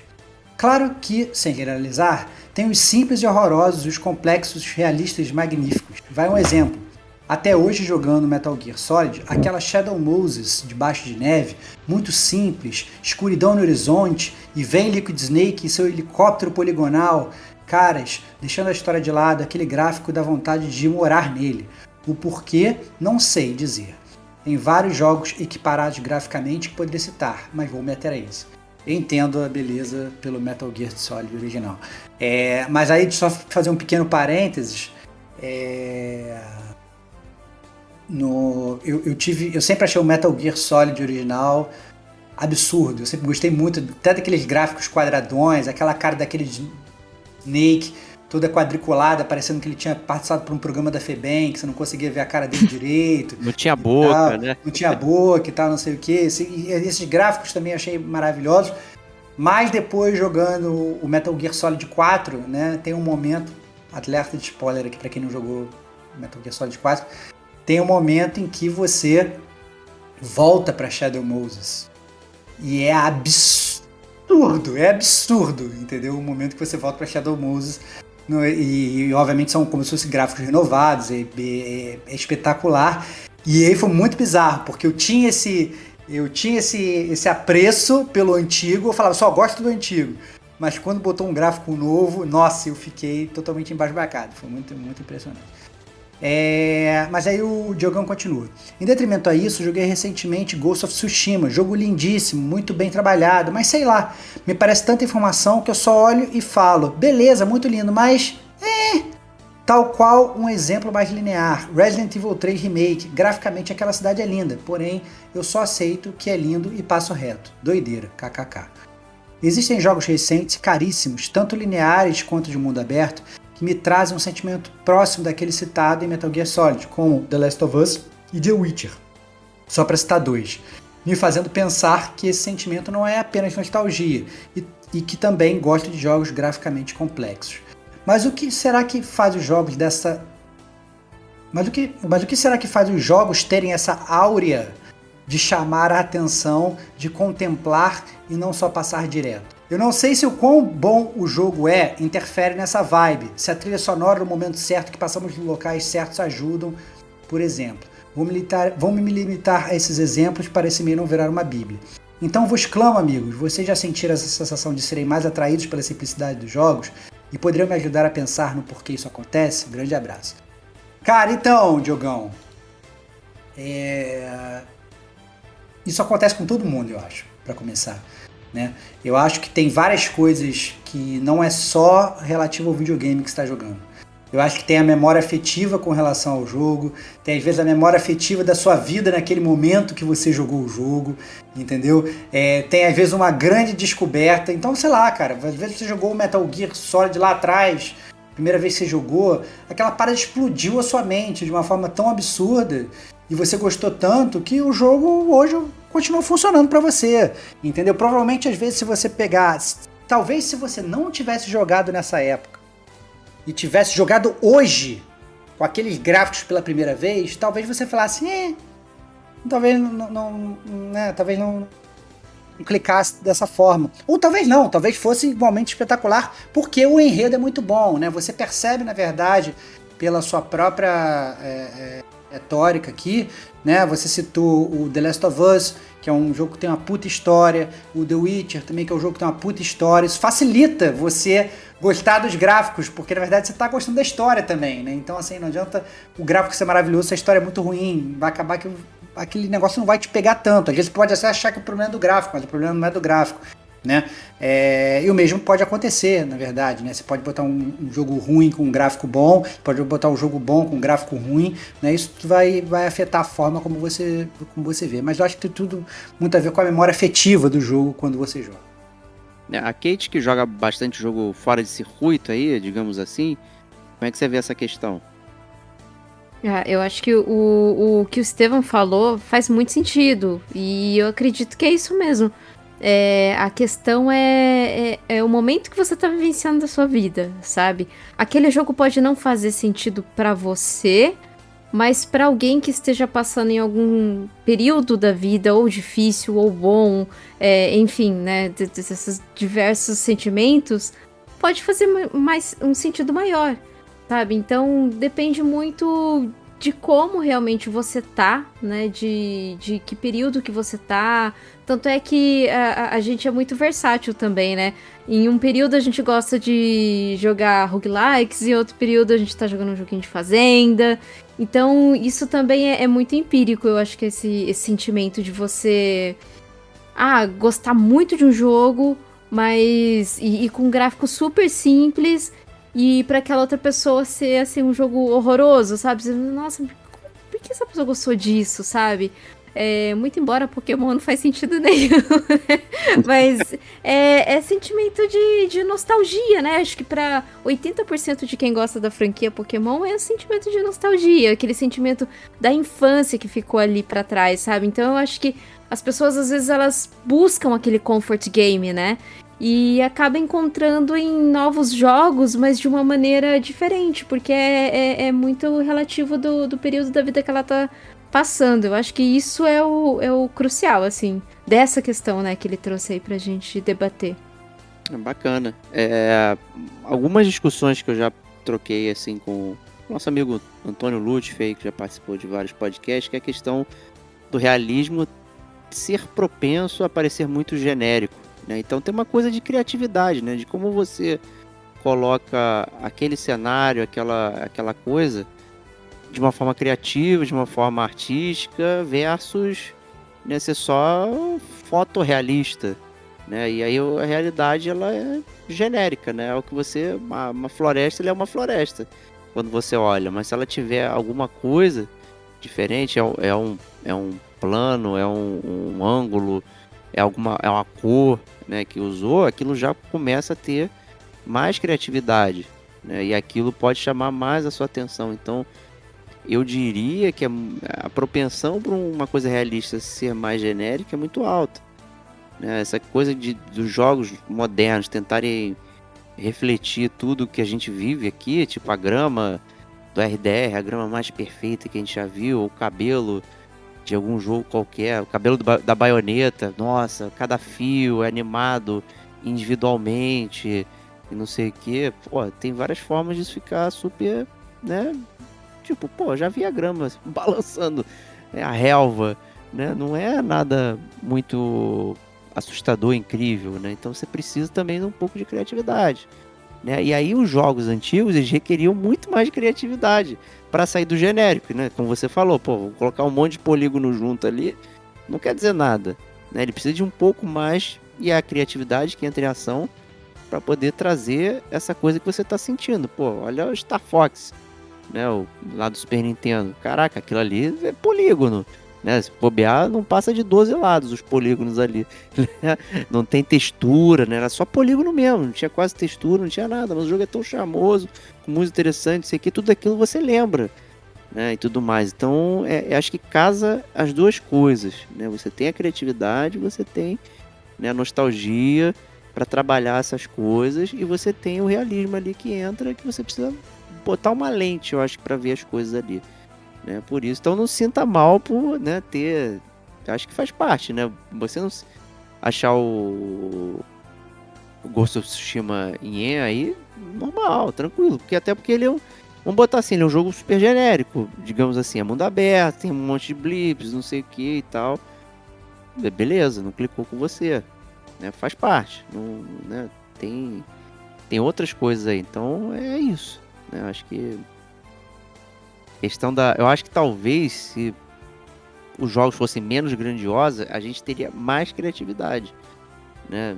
Ao invés de ter cópias de Call of Duty o tempo todo aí que aparecem. Caras fortes, com caveira, com uma arma bizarra, dando tiro e tal, não sei o que. Né? Então a gente né, tem essa tendência aí de repetir coisas. Né? Então é isso. É, obrigado pela sua cartinha, né? que é, fui eu mesmo que escrevi aqui para mim mesmo né? Brincadeira. É... E agradecemos a todos que mandaram cartinhas aqui pra gente, foi um grande prazer, inenarrável. E com isso vamos aos lançamentos de outubro. E aí, Kate, qual é o primeiro lançamento aí pra gente? Primeiro lançamento de outubro é um jogo online muito famoso aí. É o Overwatch 2, que vai chegar em todas as plataformas, inclusive no Nintendo Switch. Então Olha. já aproveita, galera que, que tem o seu save aí no Overwatch 1 pra, pra poder upar o, o seu save aí do, do pra Overwatch 2, né? Que Nossa, você vai mas você conseguir carregar o seu boneco. Uau! Maneiro. Nossa, essa, essa é a pergunta. Eu não sabia que, se, que ia dar pra fazer isso, não. Eu acho maneiro mesmo. Legal, você é poder legal, puxar o né? progresso. Eu, eu só não sei, na verdade, aí vem a pergunta, né? Se a galera que não jogou Overwatch 1, ela vai Hum. ficar muito pra trás, se, já que ela não vai ter save, né? E aí? Será que vai, vão botar algum esquema? Acho que. É, eu acho que eles vão acabar, assim, pareando as partidas, né? Pra, pro pessoal que vai começar com o pessoal que já tá pró, assim. Eu acredito que eles fazem isso. Eles acabam colocando quem tá mais fraquinho ali, com quem tá fraquinho mesmo, e quem tá forte, com quem tá forte. Normalmente isso acontece também até, até no Destiny, isso, isso acontece. O pessoal que tá com a luz mais baixa e tudo mais. Mas fica aí a dica. Eu acho que pra quem nunca jogou, é uma boa chance de começar, né? E, inclusive, eu conheço gente que tá bem, bem ansioso pra jogar. Não mudou muita coisa. Poderia ser um- uma grande expansão do Overwatch? Watch? Poderia, mas, né? Pra que se a gente pode colocar o número 2 na frente, né? E falar Justiça. que é um novo jogo. Enfim, Pelo né? menos vai ser de graça, não vai ser cobrado. Ah, é verdade. Isso é Isso importantíssimo. É verdade. Importantíssimo. Dá O pra baixar primeiro foi aproveitar. cobrado, full price, e né, muitas pessoas acharam que ele não seria cobrado e tudo mais. É. Você pagar 60 dólares, mais os loot box, mais não sei o que, era um preço muito caro a se pagar. E agora esse lançamento simultâneo do Overwatch 2, na faixa, vamos botar assim, né? Pode ser que chame muito mais players do que além daqueles que já é, jogam, né? Então tá aí. Overwatch 2 pra galera. Próximo game, Kate? Conta aí pra gente. O game é o Dakar Desert Rally. Como o próprio nome já diz, né? É um, um joguinho aí de, de arcade rally da Dakar. Eu, honesta, vem pra todas as plataformas, inclusive Nintendo Switch, tá? E eu, pra ser muito honesta, ultimamente tenho gostado bastante de jogos de corrida de arcade, viu? Eu tenho jogado. Jogo, eu adoro o Dirt, Dirt 5, o sujão aí, o Sujão. famoso sujão do Diego. BR ficou sujão. Então ele. O, o, o Dirt 5 ele já veio na, no, no serviço da, da Plus. Ele já veio na Game Pass. É um jogo muito divertido de arcade e assim. Eu, eu tenho gostado bastante. Eu só não pagaria full price num jogo de, de corrida, mas assim, né? Quem sabe não vem aí. Perfeito. Eu, eu não sei como é que vai ver o, o Dakar, não, mas eu gostava muito do Sega Rally lá atrás, na época do Saturno, que era muito, era muito técnico o, o, o Sega Rally. Né? Não era simplesmente acelerar e tal, e frear na curva, você tinha que controlar realmente o carro, era um jogo difícil. Tenho boas memórias jogando, jogando, jogando de, do jogo do É Sega tipo Rally. Gran Turismo, né? Gran Turismo Cara, é eu vou te falar que nem, é, nem era muito tipo Gran Turismo, não. Eu acho que o Gran Turismo ele acaba sendo mais profissional mesmo. Eu não, eu não diria que, eu não diria que o, o, o Sega Rally era profissional. Ele era, ele era difícil mesmo de controlar o carro. Eu acho que, eu acho que o Gran Turismo ele vai para um nível realmente de você que ser, de você pro- ser o pro player, de você, né, desde lá de trás, né, ter carteira de motorista e tal, dirigir direitinho. O Sega, o, o- mas eu, eu lembro que o, que o Sega Rally eu gostava bastante. Não sei como é que vai vir o Dakar, não, se vai ser só acelerar, né? Ou se vai ser técnico, mas, mas pra galera que gosta de jogo de carro, né? Vale a pena, né? O Diego, o Diego gostava também, né, Diego? Gostava do Sega Rally, do V-Rally também, do Hum. Colin McRae. É, Colin McRae era bom demais, cara. É. Colin McRae era bom demais. Pô, tinha muitos jogos interessantes de rally, né? E, assim, gostava bastante. Sempre gostei de jogo de corrida. Então, é o. Eu preferiria que viesse num serviço, né? Pra poder testar, ver se vai ter a aderência necessária ou investimento que eu tenho de tempo pra ele. Mas tá aí, Dakar Desert Rally. Próximo game, hein, Stevox? Conta pra gente aí. Cara, próximo game, Nier Automata, The End of Yorha Edition, pro Switch, né? Então, finalmente, quem não jogou Nier Automata vai poder jogar essa versão é, mais completinha aí no Switch. é, e em breve escutar o podcast do Gamer Como a Gente sobre esse jogo maravilhoso. É que vai aí. sair em breve. Em breve. Tá chegando, tá chegando. Então, quem não, quem não curtiu o jogo, pô, pega essa versão do Switch aí. tá rolando as comparações e tudo mais, o jogo tá redondo, tá rodando muito bem no Switch aí. Então, pô, jogar deitadão, pô, perfeito, perfeito. Maravilhoso. Próximo game aí, No Man's Sky pra Switch também, olha aí, hein?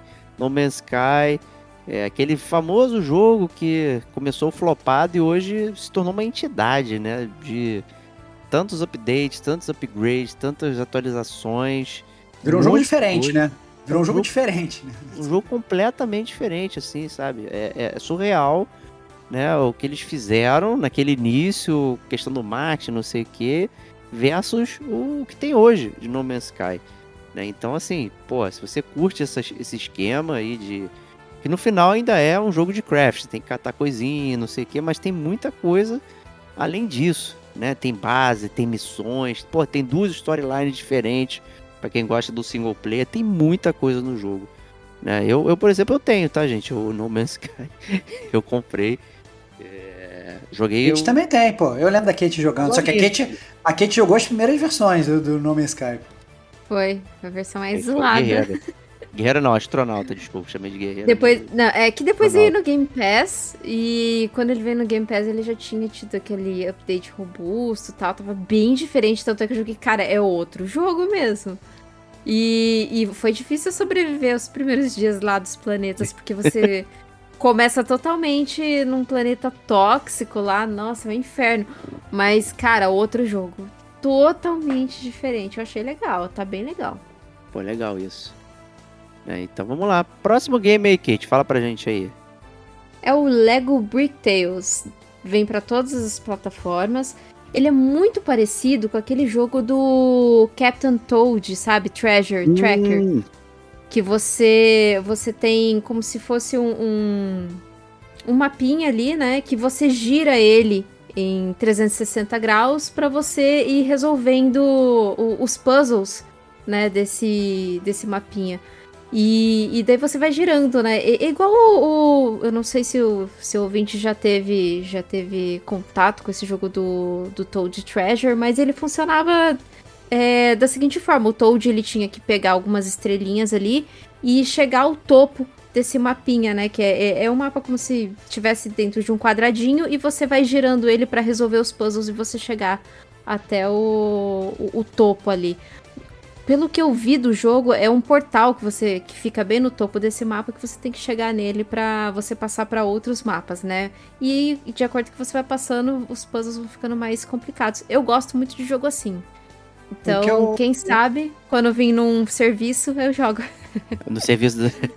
O que eu achei, que eu achei engraçado desse Lego Brick Tales é que ele é bem diferente dos jogos Lego tradicionais, né? E uma coisa que eu sempre senti falta nos jogos do Lego, que aparentemente tem nesse, é que dá pra você montar uns Legos. Então tem aparentemente, eu não sei se é parte do puzzle, parte da fase e tal, mas há um tempo atrás eu tava vendo o, o trailer e aí tinha como se fosse um, um negócio que você tinha que montar. Não, você tem que montar um helicóptero, você tem que montar uma lancha, você tem que montar não sei o que. Ele te dava as peças do Lego, você meio que montava e Montar. criava aquilo que você ia precisar. E que eu achei muito legal, porque eu, na verdade os jogos do Lego você nunca montava nada. Quer dizer, mentira, você até montava, mas assim, você ia do lado de uma pilha de Lego, apertava um botão, ele ia e montava sozinho, né? É, É. Nesse jogo, pelo Ah, é. que parece, não. Você realmente tem que escolher que peça vai aonde e tal, não sei o que, e montar a estrutura. Parece ser muito diferente do que a gente está acostumado nos jogos de Lego. Então, finalmente, um jogo de Lego que vai ter uma feature de montagem de Lego. Então, me parece É, bem em interessante. vez de ficar acompanhando histórias né, dos outros no Lego. Exato, exato. E próximo game aí, Dragon Ball The Breakers, também aí trazendo uma coisa diferente de Dragon Ball, né? Um jogo online de ação assimétrica, olha aí. É, parece bem diferente do que a gente está acostumado aí com, com Dragon Ball, né? Exatamente, cara. Tem uma É. Do boa aí. perseguidor, né? É, É, é um jogador contra sete. É parecido com aquele. daquele Dead, Dead by Daylight. Que fica um, um slasher atrás do- da galera e a galera tem que tentar fugir dele, sabe? É muito. Pelo que eu tava vendo, é muito parecido, que são sete jogadores tentando fugir desse slasher em questão, que eu não sei vir que um- vai ser do. vai vir um vilão, vai vir o Freeza atrás de você aí. Eu, eu achei, nossa, eu achei muito diferente, né? Muito diferente pro contexto de Dragon Ball. E sei lá, nossa. Se, se for bom, tá bom, né? É, parece Sim. divertido, né? O Dragon Ball ele já tem essa hora meio frenética, né? Tem um monte de gente fugindo, e um, um inimigo mais forte chegando, né? Pô, parece ok, né? Daria. Eu testaria, né, de uma forma aí grátis também, diria. Eu não arrisco pegar pra jogar full price, não. Mas é isso aí. Próximo jogo lançamento é, é o lançamento do No More Heroes 3, só que para PS5, para PS4, para Xbox e tal. É, que eu acho muito legal, na verdade, né? O No More Heroes é uma série que fez muito sucesso no Wii. Era muito divertido de jogar, tinha uma parte de humor muito legal. O No More Heroes 3 ele foi lançado pro Switch, salvo engano, em 2021, no ano passado. A gente chegou a comentar aqui no Gamer Como a Gente, quando, quando ele foi lançado. É, E agora, quem não tem o Switch, tem esses outros consoles, vai ter a oportunidade de jogar mais umas, umas aventuras de Travis Touchdown, né? É, que é o personagem principal do No More Heroes, muito divertido. E eu acho muito legal tá realmente passando aí a ser meio que multiplataforma aí. E mais pessoas vão ter a oportunidade de jogar. Divertido. Perfeito, olha aí. Próximo game aí, já um big lançamento aí. Plague Tale Requiem, olha aí, hein? Chegando, joguinho do ratinho aí, ó. Ratinho, pra jogar com a galera. Nossa senhora, tem- Diego. Temos a super resenha de Plague Tale Innocence, né? E agora, então, antecipe aí essa vinda do Requiem. Vai vir pro Game Pass, né, Kate? É, Game Pass, Day One, hein? Day One, olha Day aí. one. Estão ansiosos? Stevox, o que, que você tá esperando o jogo? Você gostou bastante, né, do primeiro. Gostei bastante. A gente gravou podcast aqui no Gamer Como a Gente, podcast de resenha. É, tô ansioso. É, sinceramente, eu tava pensando até em dar play no, no Day One.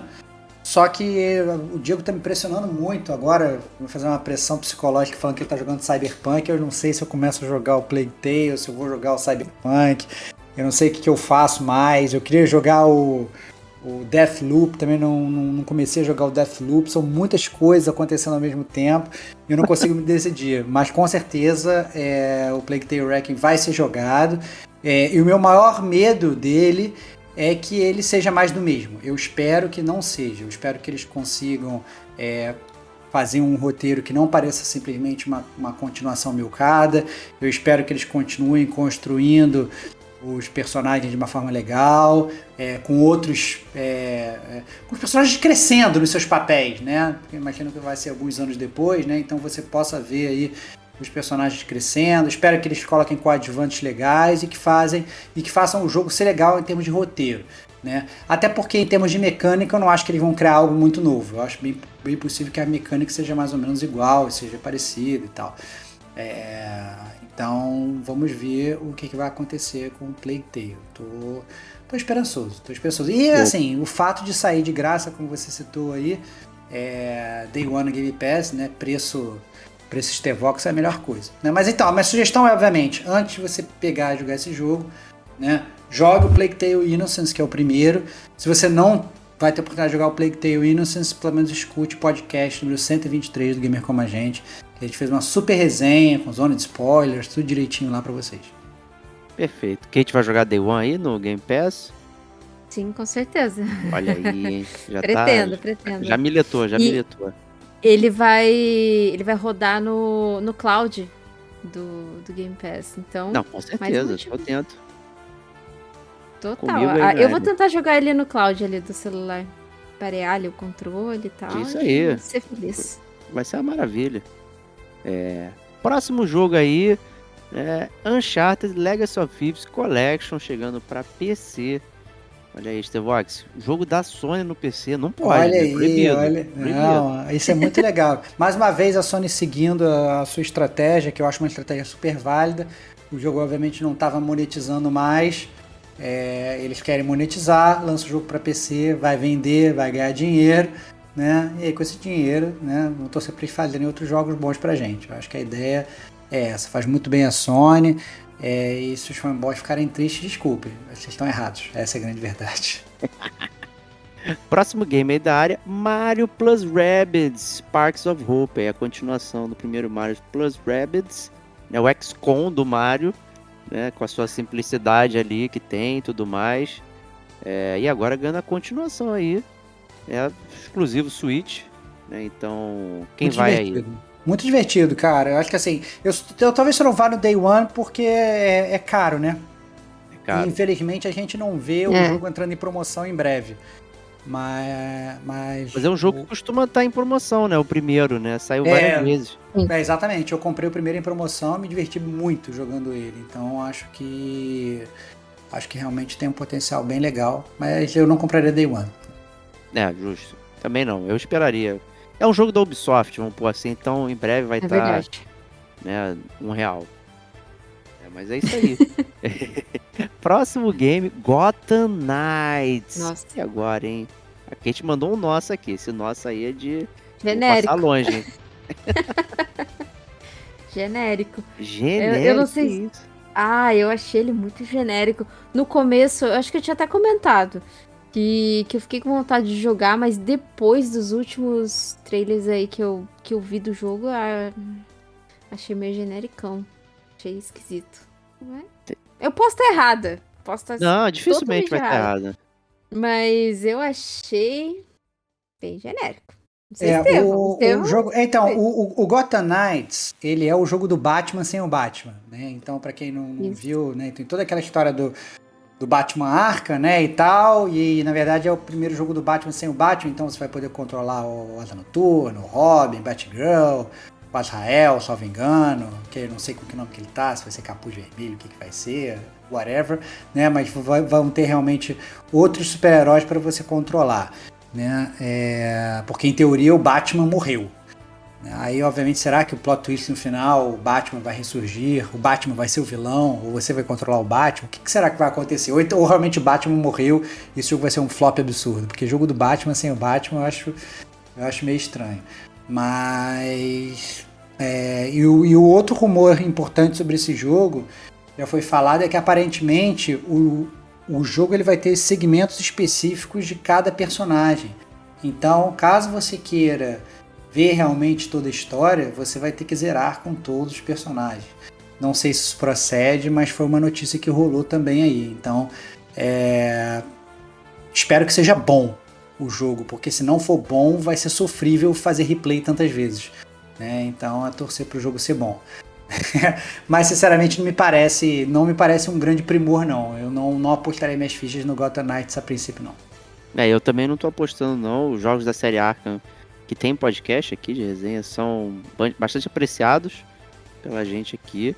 É, esse aí não me pareceu nada demais e pô, ter que jogar múltiplas vezes pra você ver a história toda, cada personagem parece um pouco chato e antiquado, eu diria. né? Eu tava imaginando que seria segmentos alternados e tudo mais. É, você vai trocando, agora você tem que escolher um e, e ir até o final.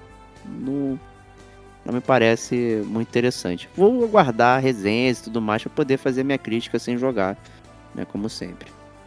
É, e é isso aí. Próximo game, New Tales from the Borderlands. Olha aí, esse aí eu já botei na minha lista aqui, Cara, com esse- certeza. Esse tem potencial, cara, porque o primeiro Tales from the Borderlands foi muito bom. Muito bom. Foi muito bom mesmo, foi muito divertido. É, é um jogo de história, né? Então, assim, é- é que, que sai um pouco daquela, daquela jogada do do Borderlands de tiroteio que a gente está acostumado, de pegar arma, essas coisas todas. O Tales from the Borderlands foi um jogo de história e o humor tava perfeito, foi muito divertido. E eu acho que esse vale, hein? Eu acho que esse talvez seja o jogo, o jogo que ele vai passar aí debaixo do radar de muita gente.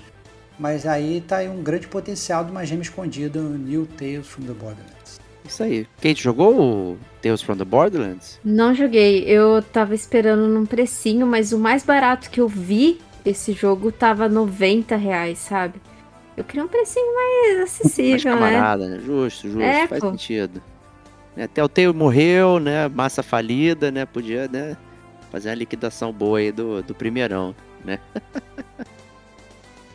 Próximo Quem game sabe na- no, no lançamento dele pode ser que faça. Quem sabe? Pode ser, é, justo, justíssimo. Próximo game aí da área, Persona 5 Royal aí, ó. Aparecendo nas principais plataformas aí. Vai ter no Game Pass também, né? Tudo mais, chegando no Suitão. É... Show de boleta. Né? Temos podcast aí do Persona 5, versão normal.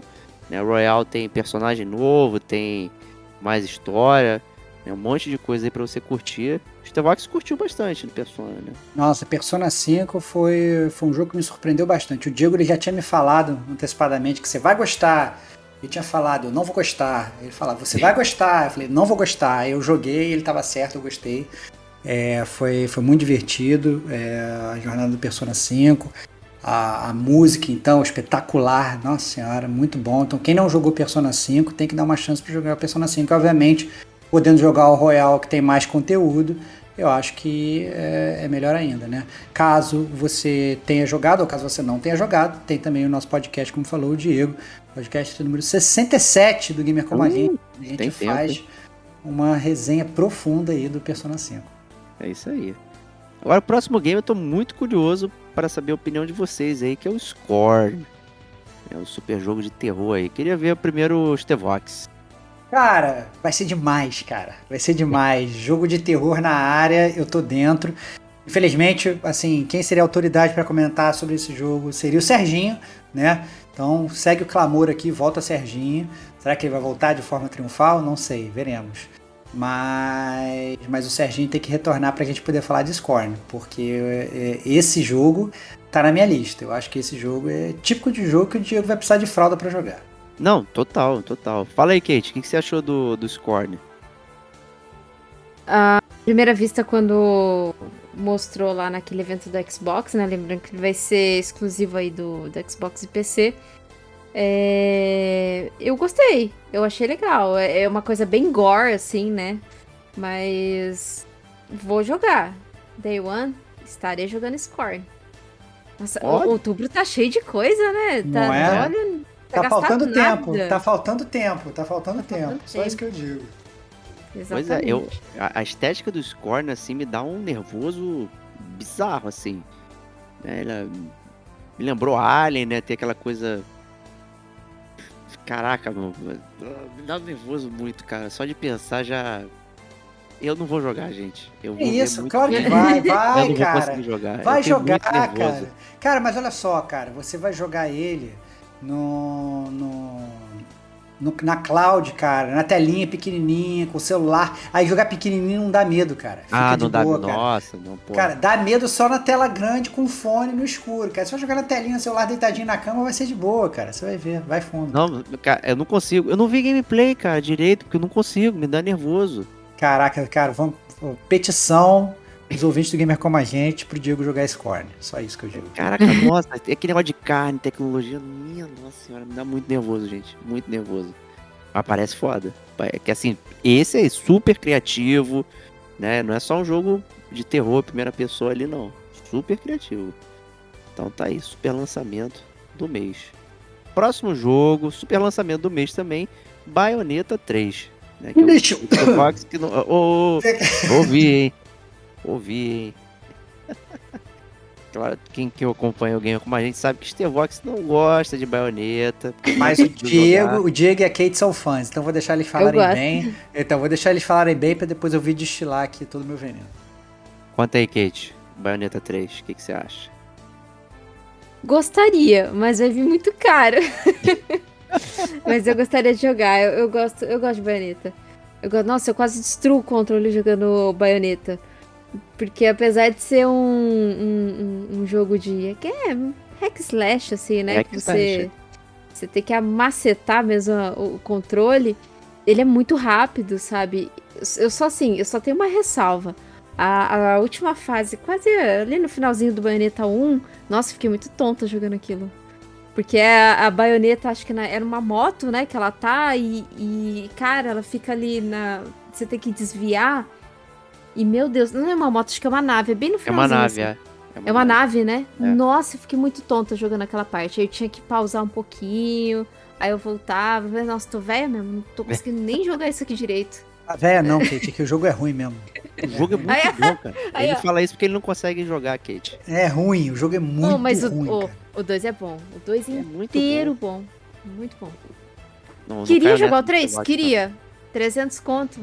Não, não. 300 sem parcelar é dor no coração, né? Te digo só uma coisa, se fosse realmente bom, se fosse um Pokémon novo por 300, se fosse um, um queridinho um God of War por 300, a Kate já tinha botado no carrinho dela. Mas, entendeu? Ela tá falando que ama, não ama tanto. Não ama tanto. Se amasse, comprava. Se amasse, Ah. comprava. É verdade, já te pegou agora. Te pegou. O, o Estevão tá fazendo eu comprar o jogo do Bayonetta 3. Aí, ó, só pra provar que ele tá errado, né? Caraca, só pra. Caraca, essa tática ia ser boa, hein? Essa tática ia ser boa. Mas, ô Diego, você tá botando a Kate na fogueira, eu queria saber se para o Bayonetta gastar 300 mangos, já que você fala que é super bom também, e aí? Ah, não, mas no Switch não dá pra jogar isso, não, meu. Aí, isso é- desculpinha, desculpinha, é, É, isso. desculpinha. Cara, pega É. o Pro Controller, cara. Você tem um Pro gastar Controller? 600 reais pra ter o jogo.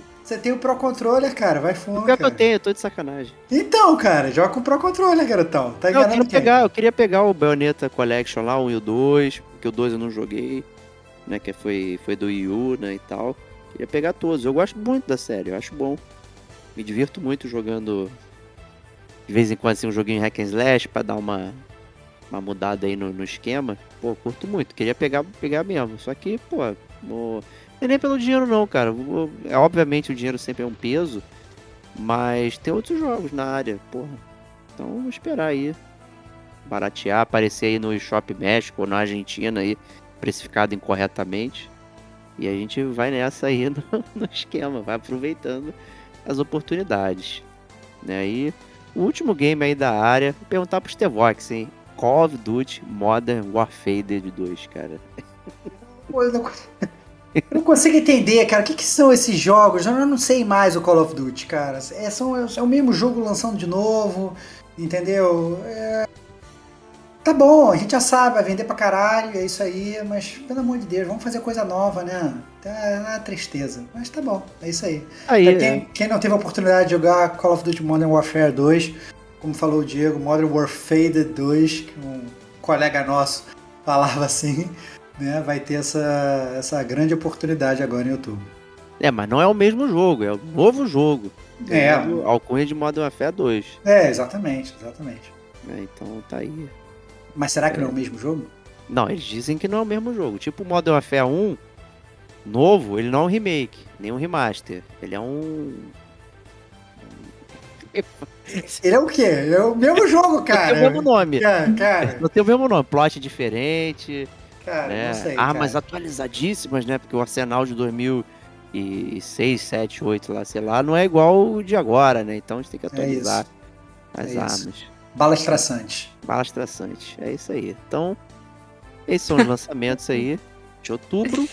E agora a gente ingressa, ingressa aqui nos jogos de graça, né, que saem nos serviços mensais, né, começando aqui com a PSN Plus de outubro. Né, temos três joguitos aqui: Injustice 2, Hot Wheels Unleashed e Super Hot. É, Então, o Hot Wheels, é... a Kate tinha falado muito bem dele quando ele, quando ele lançou um tempinho atrás, se não tinha até comprado e tal, tava jogando, falou Foi. que tinha colecionado carrinhos. Você podia pegar os carrinhos, pega o carrinho do Scooby-Doo, pega o carrinho do Speed Race, pega o carrinho do De Volta Sim. pro Futuro. Tem vários carrinhos e tal, não sei o que. Eu vi que tinha até o carrinho do Snoopy e tal, que era com, Uhum. com, com a casinha vermelha com Woodstock em cima e tal, super divertido. Então, eu queria. Eu, eu tô, o que eu tô mais curioso pra testar realmente é o Hot Wheels, que eu só vi pessoas falando bem dele. Ele tem uma parte de multiplayer também. É, Mas, cara, ó, pra ter noção, eu gostei tanto do Hot Wheels que eu platinei ele com gosto, sabe? Olha Porque tem, tem um troféu que você tem que, de certa forma, grindar, assim, no sentido de que você tem que ganhar bastante, você tem que jogar bastante e tal. Mas eu ia, eu ia lá. é, o jogo é tão legal que eu, certo momento, assim, eu ligava o videogame, jogava três corridinhas, beleza, ia jogar outra coisa, sabe? Ou se não desligava, ia fazer outra coisa. Mas todos os dias eu jogava três corridinhas de Hot Wheels Unleashed, porque é muito legal o jogo. Eu adorei. Eu adorei. Pegava o Fusquinha lá, eu fazia miséria com o Fusquinha. Ah, muito bom. O Rafa reclamou, pô, só, só porque eu gastei mais de 400 reais no jogo, aí agora ele vem e ele sai de graça. Muito Clássico. bom, mas, mas baixem, testem, muito bom. Muito bom. Teste Super Hot também, né? É isso que eu ia falar. É. é, o Super Hot tem que ser jogado também. É um jogo muito bom, né? Obviamente, se você tem Game Pass, já tem de graça lá há um tempo. Mas Super Hot, quem não jogou, tem que jogar também. Tem uma mecânica muito diferente do que a galera tá acostumada. É, isso aí. Injustice 2 é isso aí, né? O Mortal Kombat com super-heróis. se É isso. aí. É, e com isso, vamos para os jogos da Game Pass. né? Já falamos vários, né? Plague Tale Requiem, o Scorn, Persona 5 Royal, né? É, então, assim, já tá aí na área para você pegar. Tudo mais pro fim do mês aí, no esquema, no mês de outubro, né? É, tem um que eu tô muito curioso para jogar, que é esse Norco. É, parece bem interessante, vi muita gente falando dele também e tudo mais. Fico feliz que vai sair para para Game Pass, né, que é um jogo de point click e tudo mais aí, parece bem bem interessante. É, espero que que ele não seja igual o Kentucky Route Zero, honestamente, porque o Kentucky também, as mesmas pessoas que eu vi falando bem do Kentucky falaram bem do Norco e o Kentucky eu não gostei tanto assim, mas o Norco também pareceu bem interessante, então tá na minha área aqui para olhar. É, tem também o Evil, que é multiplayer, tem Gunfire Reborn, tem Signalis. É muito jogo bom aí pra testar, né, cara? Eu, assim, tá, tá muito difícil pra mim, real. Eu não tô conseguindo gerenciar esses jogos de graça, não. É, Não dá, é. é, não, o que eu diria é o seguinte, assim, é, das duas, uma, galera, ou vocês têm que ter o tempo da Kate, ou, né, que tem horas infinitas, né, o dia dela tem 72 horas, então ela consegue jogar tudo, é, ou vocês escolham um serviço só desses, porque, né, eu tô, tô jogando o Returnal do PS5 lá da, da- da- da- que deu lá no, no programa lá da Sony, e eu, eu só tô vendo jogos saindo na Game Pass. E caraca, tá difícil de acompanhar. Difícil mesmo. É isso aí, é um, é um bom dilema pra se ter hoje em dia aí, né? Pelo menos a gente tá Hum. tendo é, todos esses jogos pra poder tocar aí. Então é isso. E esse aqui não é a totalidade de jogos que saem. Vão ter outros jogos, né? Sempre tem uma pedaço que anuncia mais pra metade do É mês. verdade. né? Então a gente está em 3 de outubro a gravação. Provavelmente na segunda quinzena vão ter outros anúncios e tudo mais, fora jogos surpresa. Né? Sempre aparece um assim que não tá nessa levada completa aí. Enfim. né? Então aproveitem. Né? Essa que é a parada. E com isso, vamos para as notícias aqui agora. Né, o... Depois de todo esse blá blá blá, chegamos às notícias que, que, que dão nome ao podcast GCG News. Né? Começando aí, Kate, com o Nintendo Direct. E aí, o que, que teve de bom aí pra gente? Mas teve muita coisa no Nintendo Direct. To- todo ano, em setembro, a Nintendo ela faz um Direct bem grande. E um, uma- um dos anúncios aí foi Fire Emblem Engage, que eu acho que você ficaria interessado, Diego. Que, jogou, né? Você jogou o, o Fire Emblem Tree Houses, né? Sim, Que inclusive saiu uma DLC muito interessante do, do Tree Houses, bem robusta. Eu só não. Acho que tá, vende separado essa DLC, né? E tem um precinho meio salgado. Mas tá aí pra 20 de janeiro de 2023. Teve também Tá o anúncio do Tunic. O, o joguinho da raposinha que tava na Game Pass, que tinha saído na Game Pass. Não está mais, saiu, né, da Game Pass, mas quem jogou ali o Tunic se, se lembra Mentira, bem e se sério? enganou. Eu perdi. Caraca. mas acho que ele tá Ah, no saiu. PlayStation é, Extra. Tá no. Caraca, esse- cara, Eu caraca, acho. eu, já tava começando a chorar aqui, cara. Que eu. Que eu, que eu, que eu- Eles estão falando, não dá tempo, cara. saiu. Não dá tempo, cara. Tava, Não tava lá na tempo. minha lista de favoritos. O jogo entrou, saiu, eu não joguei, cara. Olha lá que, que loucura. E ele ficou um tempão. É. Ficou, Um tempão, ficou um um bom tempo. E agora tá vindo pro Nintendo Switch, né? É, veio 22, foi lançado, né? 22 de setembro. Que ele chegou aí pro Nintendo Switch. Outro jogo que é bem interessante, que fez muito, que ganhou como jogo do ano aí, Takes Two, que tá chegando pro Nintendo Switch também. 4 de novembro. Vai funcionar da mesma forma como dos outros consoles. Se uma pessoa tem o jogo, ela consegue compartilhar o, o friend code, né? Com a, com a outra pessoa. A outra pessoa baixa o jogo, usa o friend code e consegue jogar os dois juntos. Então basta só um teu jogo pra, pra, pra poder compartilhar com a outra pessoa. Teve o outro jogo do Bob Esponja, né? Cosmic Claro. Shake Swim. É, do, do tão famoso aí, o Bob Esponja Caça Quadrada. Que é muito parecido com, com aquele jogo do, é do PS2, né? Que a galera faz speedrun, que é super famoso do, do Bob Esponja aí, que é dos speedrunners. Ele é muito parecido com, com aquele jogo anterior. Que saiu, tanto é que saiu o remake, né? No. É, acho que foi faz uns um ano e meio, assim, mais ou menos. E me pareceu legal, né? Nada muito, muito com gráficos ó incríveis. Mas em 2023 cheguei pro Nintendo Switch. E teve o Octopath Traveler 2, que esse eu sei que o Estevão gostou, hein, Estevão? Eu sei que você gostou em 20, 24 Cara. de fevereiro. Cara, eu vou te falar que eu Morreu, gostei. morreu. 2023. Eu, eu vou te falar que eu gostei e, e não gostei. Assim, quando eu tava vendo o direct, saiu o trailer do Octopath Traveler 2, eu já fiquei. Já fiquei na ponta da cadeira, assim, que eu joguei o primeiro, gostei muito. É, me diverti. Esse é um que você tem que zerar com todos os personagens também, para ver a história de cada um, né? É, e aí, quando começou, e aí um jogo muito bom, gameplay bom, né? Remetendo aí aos jogos mais antigos, de turno, muito divertido. E aí, quando saiu o 2, não, agora vão ser personagens novos e tal, não sei o que, eu fiquei super animado. Aí começou a tocar a música tema, eu fiquei super animado, falei, caraca, vai ser fantástico. De repente começou a passar a lista dos jobs, né, das profissões. Os personagens são os mesmos jobs, cara, do, do 1. Aí isso pra mim foi a ducha de água fria. Eu falei, caraca, que sacanagem, cara. Eles podiam ter menos trocado os jobs, assim. Eles fizeram uma jogada, assim, tipo assim, ah, não, o cara que era um ladrão no 1, agora é uma ladra no 2. No, no 2. ah, o cara que era um mago no 1, agora é uma maga. O cara, sabe? A menina que não sei o quê. E meio que trocaram o, o- ali os personagens, faz- fizeram uma jogadinha e tal. O que eu achei tipo, assim, eu tava achando que ia ser um, né, é, eles iam ter jobs novos, eles iam melhorar as coisas e tal. Mas não, mas de qualquer forma, assim, merece. Tem que ver o preço que vai sair, né? Mas o primeiro foi realmente muito bom, me diverti muito jogando. E, inclusive, ele veio no Game Pass depois, né? Posteriormente, ele veio no Game Pass. Quando ele Veio. saiu pra Xbox tal, PC. Isso, eu joguei ele no Game Pass, inclusive. É excelente. Preço é Stevox, né? Esse Stevox, cara. sempre. Zero reais, maravilhoso. Outra, outro anúncio que tivemos é aquele Final Fantasy, o. É, Teatro Rhythm. deixa. Ah, ótimo. Sei perfeito, Teatro ó. ritmo. Final Teatro Bar. Teatro, teatro, teatro ritmo, É teatro aquele ritmo. musical, é aquele, aquele joguinho musical do Final Fantasy que tinha, que teve pro 3DS, eu tinha esse jogo, eu lembro que tinha- era muito divertido, eu gostava desse jogo. É bem maneiro mesmo. E toca as músicas do Final Fantasy, e você é como se fosse um Guitar Hero, só que de Final Fantasy. Sem a guitarrinha, claro, só com, com os botões.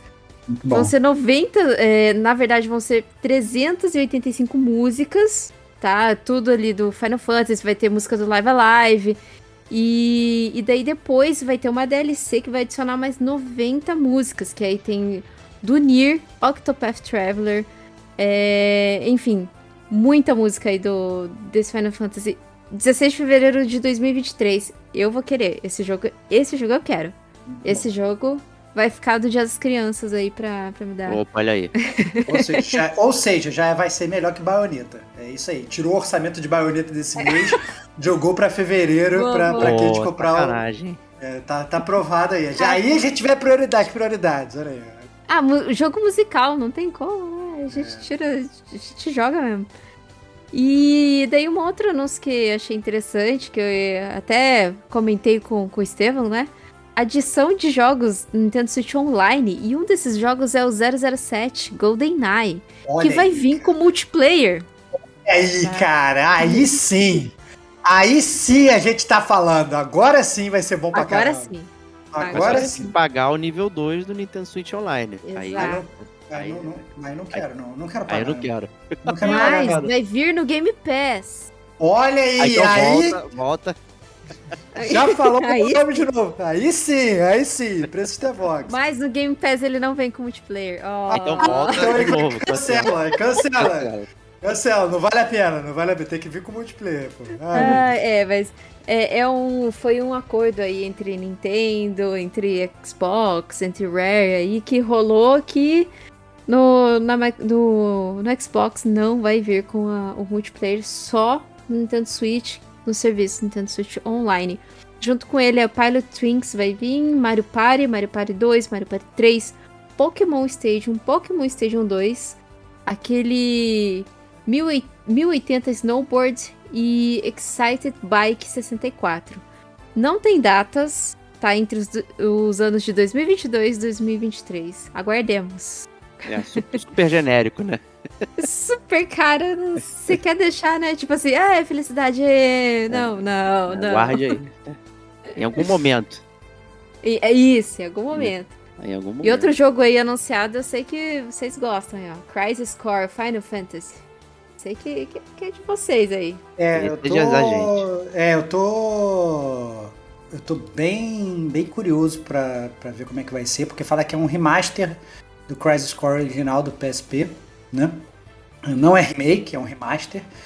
É, tô bem curioso pra saber se o jogo vai funcionar hoje em dia, né? Porque o- no, no PSP ele funcionava muito bem, mas obviamente, né? A gente tá falando de PSP, um portátil de bilhões de anos atrás.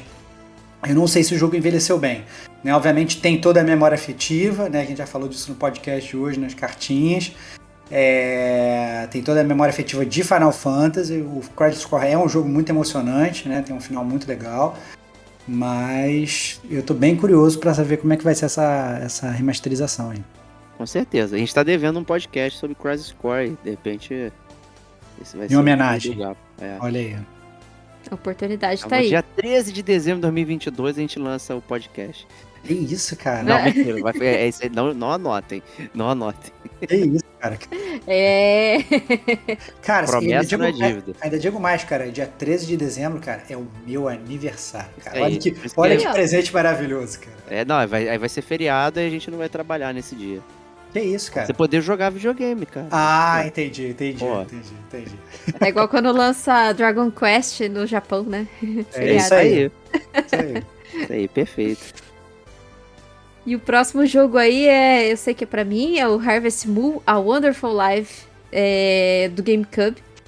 Que ele tá sendo refeito, né? Como Story of Season, A Wonderful Life. Né? Pra- quem não sabe aí, teve essa tretinha há muito tempo atrás, né? Que o Harvest Moon agora é o Story of Season. É, essa treta aí vem desde o 3DS, do, da- dessas franquias. E vai ser lançado no verão de 2023. Então aguardemos, né? Porque é jogo de fazendinha, eu amo jogo de fazendinha. Tanto é que aí, coladinho com esse anúncio, teve o anúncio do jogo da Square Enix Harvestella, que é um jogo de fazendinha também. Só que ele tem um. Tem um. Ele não é tão. Tão fazendinha quanto Harvest Moon, né? Ele tem ali o- as suas dungeons. Eu joguei a demo dele, tem a demo dele ainda disponível lá na eShop. Então, pra quem tiver interesse, tem até uma historinha interessante, uma historinha legal ali do, do, do jogo. E o, o próximo jogo aí eu sei que eu também vou ficar feliz. Esse jogo é pra mim. É, não é pro Diego, é o Fatal Frame, Mask of Não. the Lunar Eclipse. Bora. Que ele, esse Fatal Frame ele foi lançado no Japão, no Wii. Eu lembro quando ele foi lançado em 2008. E eu sempre tive vontade de jogar ele, só que ele nunca chegou aqui pro ocidente. Ele só lançou mesmo lá no- nas terrinhas asiáticas, né? Então vai chegar no início de 2023. Vamos ver. Vamos, vamos, vamos ver, né? Porque chegou. Acho que era. ah, Esqueci o, o Fatal Frame que foi lançado também agora recente nos consoles. Acho feliz de, da galera tá lançando, mas Legal, ainda é. espero a trilogia, sabe? O 1, o 2 e o 3, assim, num, num pacotão. Vai chegando, vai chegando. Pelo visto, eles estão sentindo o terreno que tá tendo aderência aí. É verdade, né? É, tá, e é- tá trazendo. Tá trazendo. E o último jogo aí que foi o lançamento principal. Lançamento não, né? O Trailer O principal. principal, é. O principal do principal, mas mostrou pouco. Só que, né, tá, tá, tá ali, tá ali. É o The Legends of Zelda, Tears of the Kingdom. E vai ser lançado dia 12 de maio. Ganhou uma data. 12 de maio. Tá Zelda novo, né? continuação aí do. Do, Do Bafão Selvagem, né? Isso mesmo. Bafo Selvagem, vai ser esse novo aí. Obviamente todo mundo tá em polvorosa, né? É, já pensando em como vai ser. É isso. É isso. Né? Então. E é, agora vamos- pros anúncios do que teve da Yakuza, né?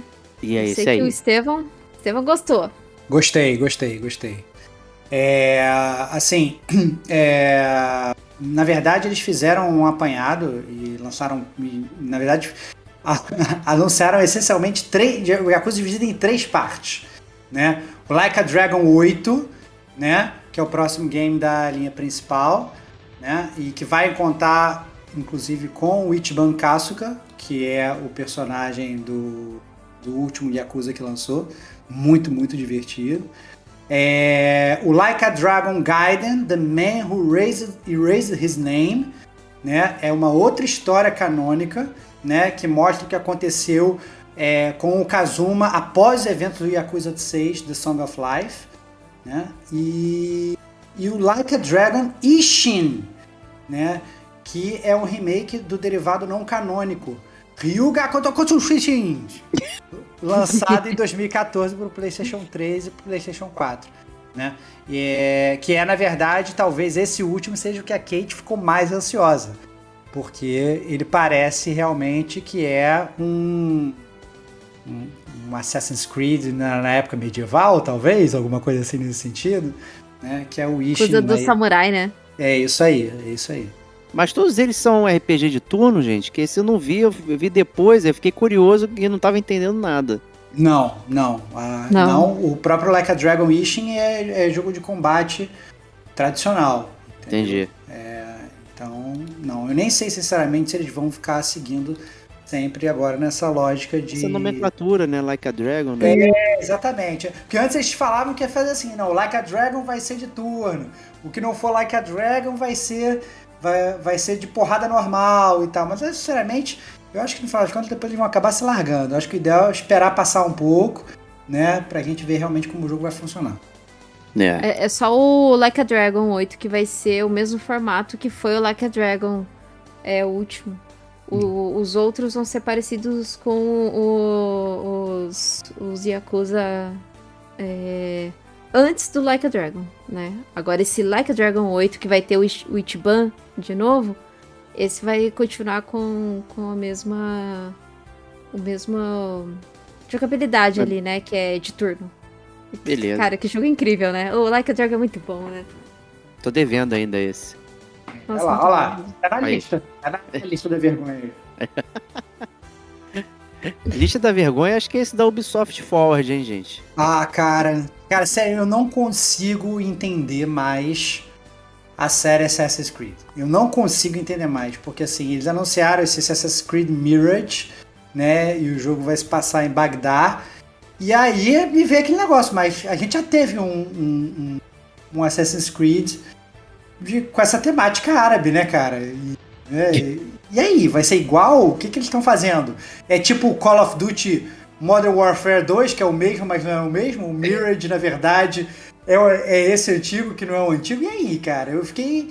Eu tô meio inseguro com, com. Porque eu acho que assim, eu acho que a Ubisoft ela tá milcando tanto o Assassin's Creed que não tem mais eras pra ela voltar. Ela já fez de tudo que ela tinha pra fazer. Então ela tá começando a se repetir. E isso é totalmente bizarro, né? Pois é. Né, pelo menos o próximo aí vai ser, né, o Assassin's Creed Project Red vai ser no Japão feudal, né, que é o- um, dos muitos locais, né, pedidos pela galera para ter um, um- um Assassin's Creed, né, ter toda essa questão aí, é... Então vamos ver, mas é, cara, eu, tô, eu também confesso, estou bem confuso, né? Eles falaram que esses, os Assassin's Creed vão ser é, diferentes, vão, vai, vai, vai retroceder, digamos assim, então não vai ser super mundo aberto, gigantesco, blá blá blá. E aí, caraca, maluco. É muito confuso, muito confuso. Eu não sei mais o que, é, o que pensar, não. Né? Tá difícil.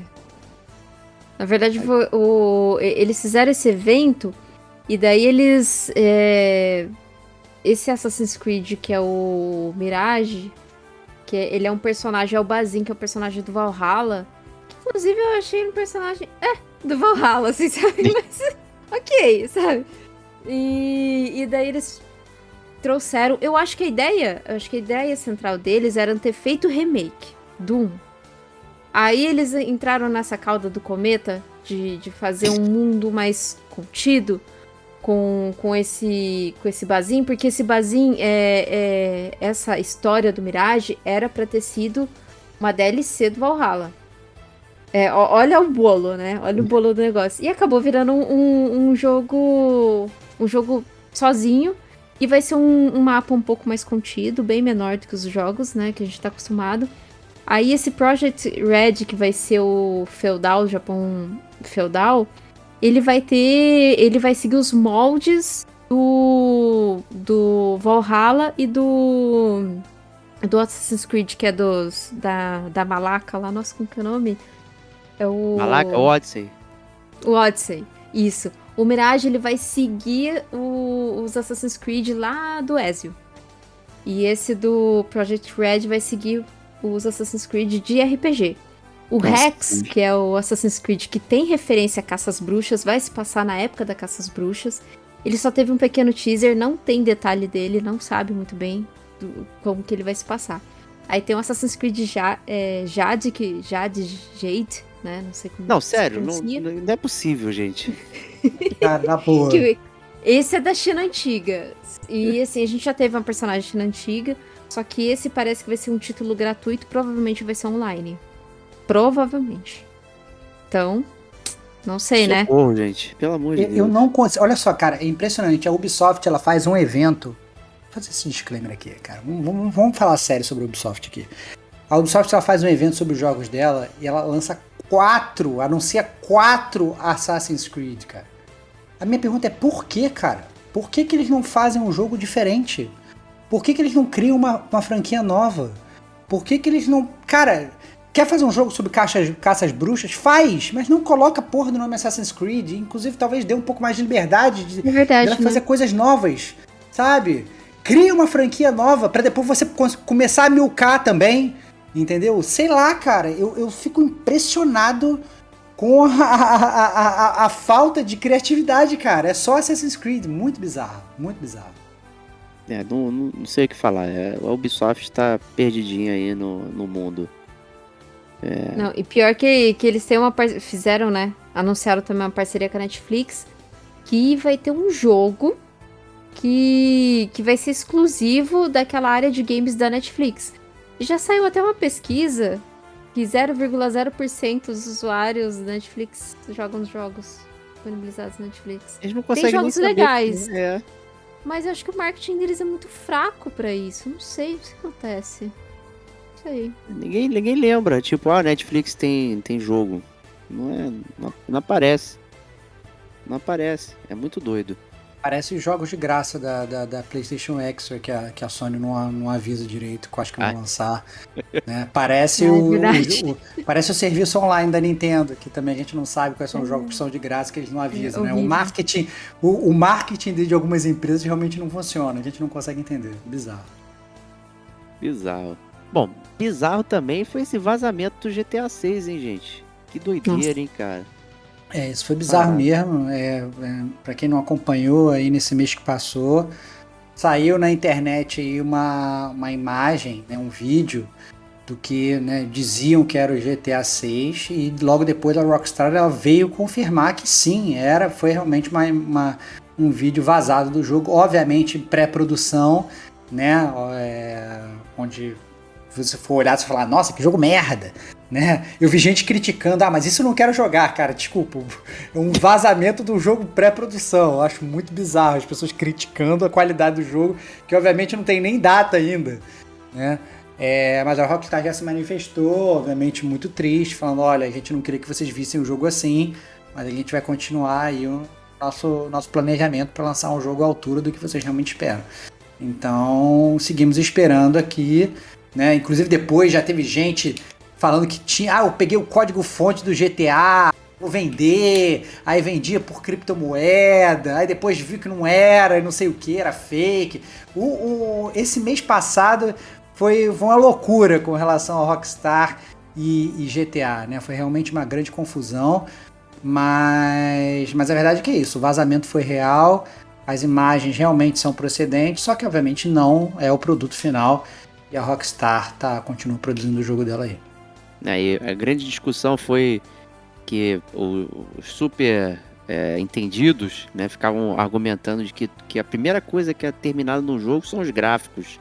Né, e por isso aqueles eram os gráficos reais do GTA 6. E aí um monte de desenvolvedor começou a divulgar essas versões em pré-produção para mostrar é, os jogos né, como eles são né, antes de chegar na versão final e tudo mais para desmistificar essa questão de, de né, que o gráfico não está pronto né? Até, teve até o Sam Barlow lá, né? Do Telling Lies hum. e do Immortality, que, ele, que é um jogo que é em filmagem, FMV, e a versão pré-produção não tem nada, né? Não tem o cenário, não tem porra nenhuma. Então, assim, é, é muito doido ter gerado essa discussão aí, mas é, lamentavelmente, esse um ato criminoso aí é um serviço à galera que está trabalhando no jogo, né, um monte de gente depositando ali horas e horas de trabalho para chegar e, e, ter um negócio desse que não tem absolutamente nenhum tipo de ganho,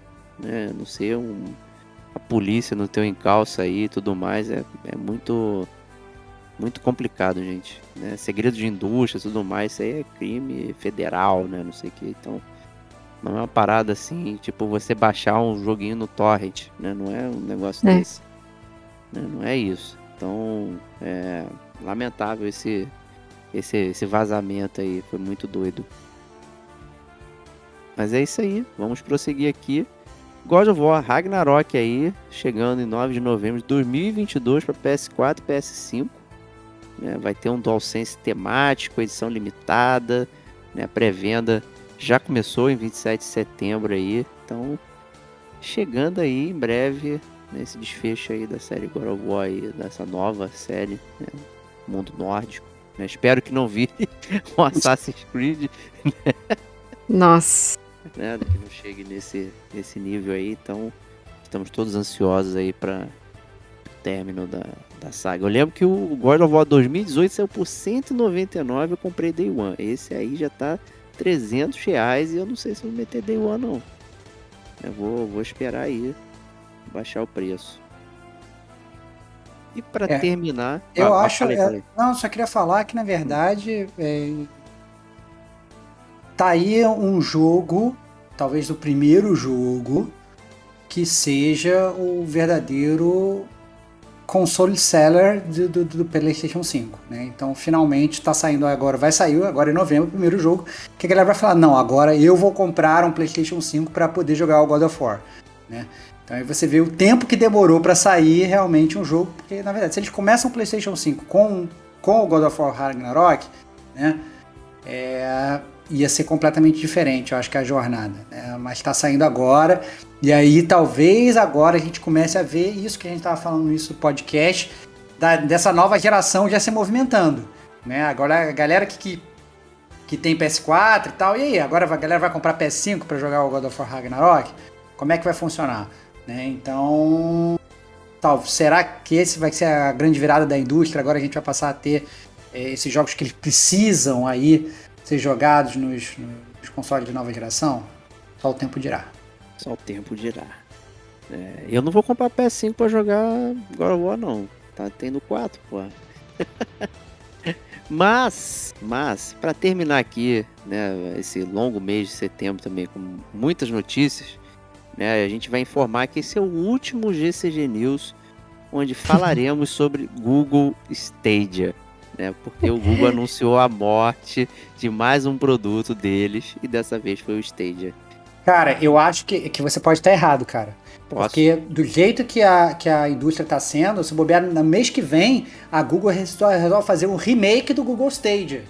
E vai chamar de Google Stadia Remake e vai ser o novo console. Nunca duvide Nossa. da indústria dos games, cara. Vai ser estádio, né? é? É, é, nunca, é, nunca duvide da indústria dos games, cara. Então, beleza. A, a, a, Google já anunciou né, que, que, que o Stadia vai morrer. Tinha gente, inclusive, desenvolvendo o jogo pro Stadia, preocupado. né? Que as pessoas, os desenvolvedores estão fazendo jogos exclusivos pro Stadia, vão receber o dinheiro deles ou não, já que o console acabou? Eles souberam Google... pelo Twitter, isso. É, né? a, o Google vai pagar ou não vai pagar, né? Então, bizarro, bizarro realmente de continuar o console assim, ainda com jogos aí no forno. Mas, obviamente, está descontinuando é porque não foi rentável e, obviamente, ninguém jogou e... Não sei, talvez estivesse um pouco à frente do seu tempo ou talvez tivesse feito errado, né? Resolveu fazer justamente o que a Game Pass está fazendo agora, só que a Game Pass ela fez certo, ela trouxe um milhão de jogos. O Google Stadia é um console sem jogos, né, galera? Então, é muito difícil, realmente não tem como se sustentar. Tava realmente fadado ao fracasso, apesar dessa questão da tecnologia ser espetacular. É que hoje a Microsoft está dominando, né? É isso. O, o jogo da nuvem aí da Microsoft. É isso. Né? E o curioso, que muita gente atribuiu o fracasso do Google Stadia ao executivo Phil Harrison, que esteve presente em muitos dos fracassos da indústria dos games, né, incluindo o lançamento do Xbox One, a compra do Gaikai pela Sony, né, entre outros lugares, né, e no Stadia não foi diferente aí, né, levando a mais um flop aí, então ele talvez tenha o toque de merdas aí da o, indústria dos games. Pé frio, pé frio do mundo dos games, cara, que loucura. Muito doido né? Mas é, é, é uma falta de respeito com os desenvolvedores, que muitos só descobriram que, que a Google estava descontinuando uh, uh, o Stadia na internet, né? Não teve Foi. nenhum contato, né, Kate? Pô, bizarro isso, né? Exatamente. Tanto é que eles estavam na dúvida se o Google ia pagar eles, porque eles só iriam receber depois que o, o jogo fosse para plataforma, né? E em novembro tava com essa promessa de ir pra plataforma. Agora, nem eles sabem se eles vão re receber pelo trabalho que eles fizeram. Triste. É muito triste, muito triste. É... Certamente não vão receber, né? E, e, muita gente também vai receber refund, então o pessoal que comprou o jogo, aí é. não sei o que, vão ter levas de refund, aí ele vai pagar como? Isso aí vai devolver pro. pro, pro é, é, é estranho. Porque alguns é, não é só o controle, né? Alguns é pelo Chromecast, né? Aquele Chromecast Sim. mais caro. E o Chromecast, querendo ou não, ele tem outras funções, né? Eles podem alegar, ah, não, mas o Chromecast você pode usar para Smart, usar como Smart TV e fim. E não dá o refund disso, dá o refund só do controle, por exemplo, né? Mas até aí eu não sei. E pelo que eu entendi, é só para quem comprou o controle através do, do, do próprio site da, do Google mesmo, né? Se você comprou entendi. por outros meios, aí, aí azar, o azar foi seu mesmo, sabe? Então. Pô, obrigado, né, Google? Parabéns. É. Mais é, triste do que, do que essas notícias todas do Google é avisar que esse episódio do Gamer Como a Gente News tá acabando, né? Ah, não fala isso. Não fiquem tristes, mês que vem terá muito mais conteúdo nesse GCG News. Mas semana que vem também tem Gamer com a gente, hein? Esperamos vocês e até lá. Um grande abraço.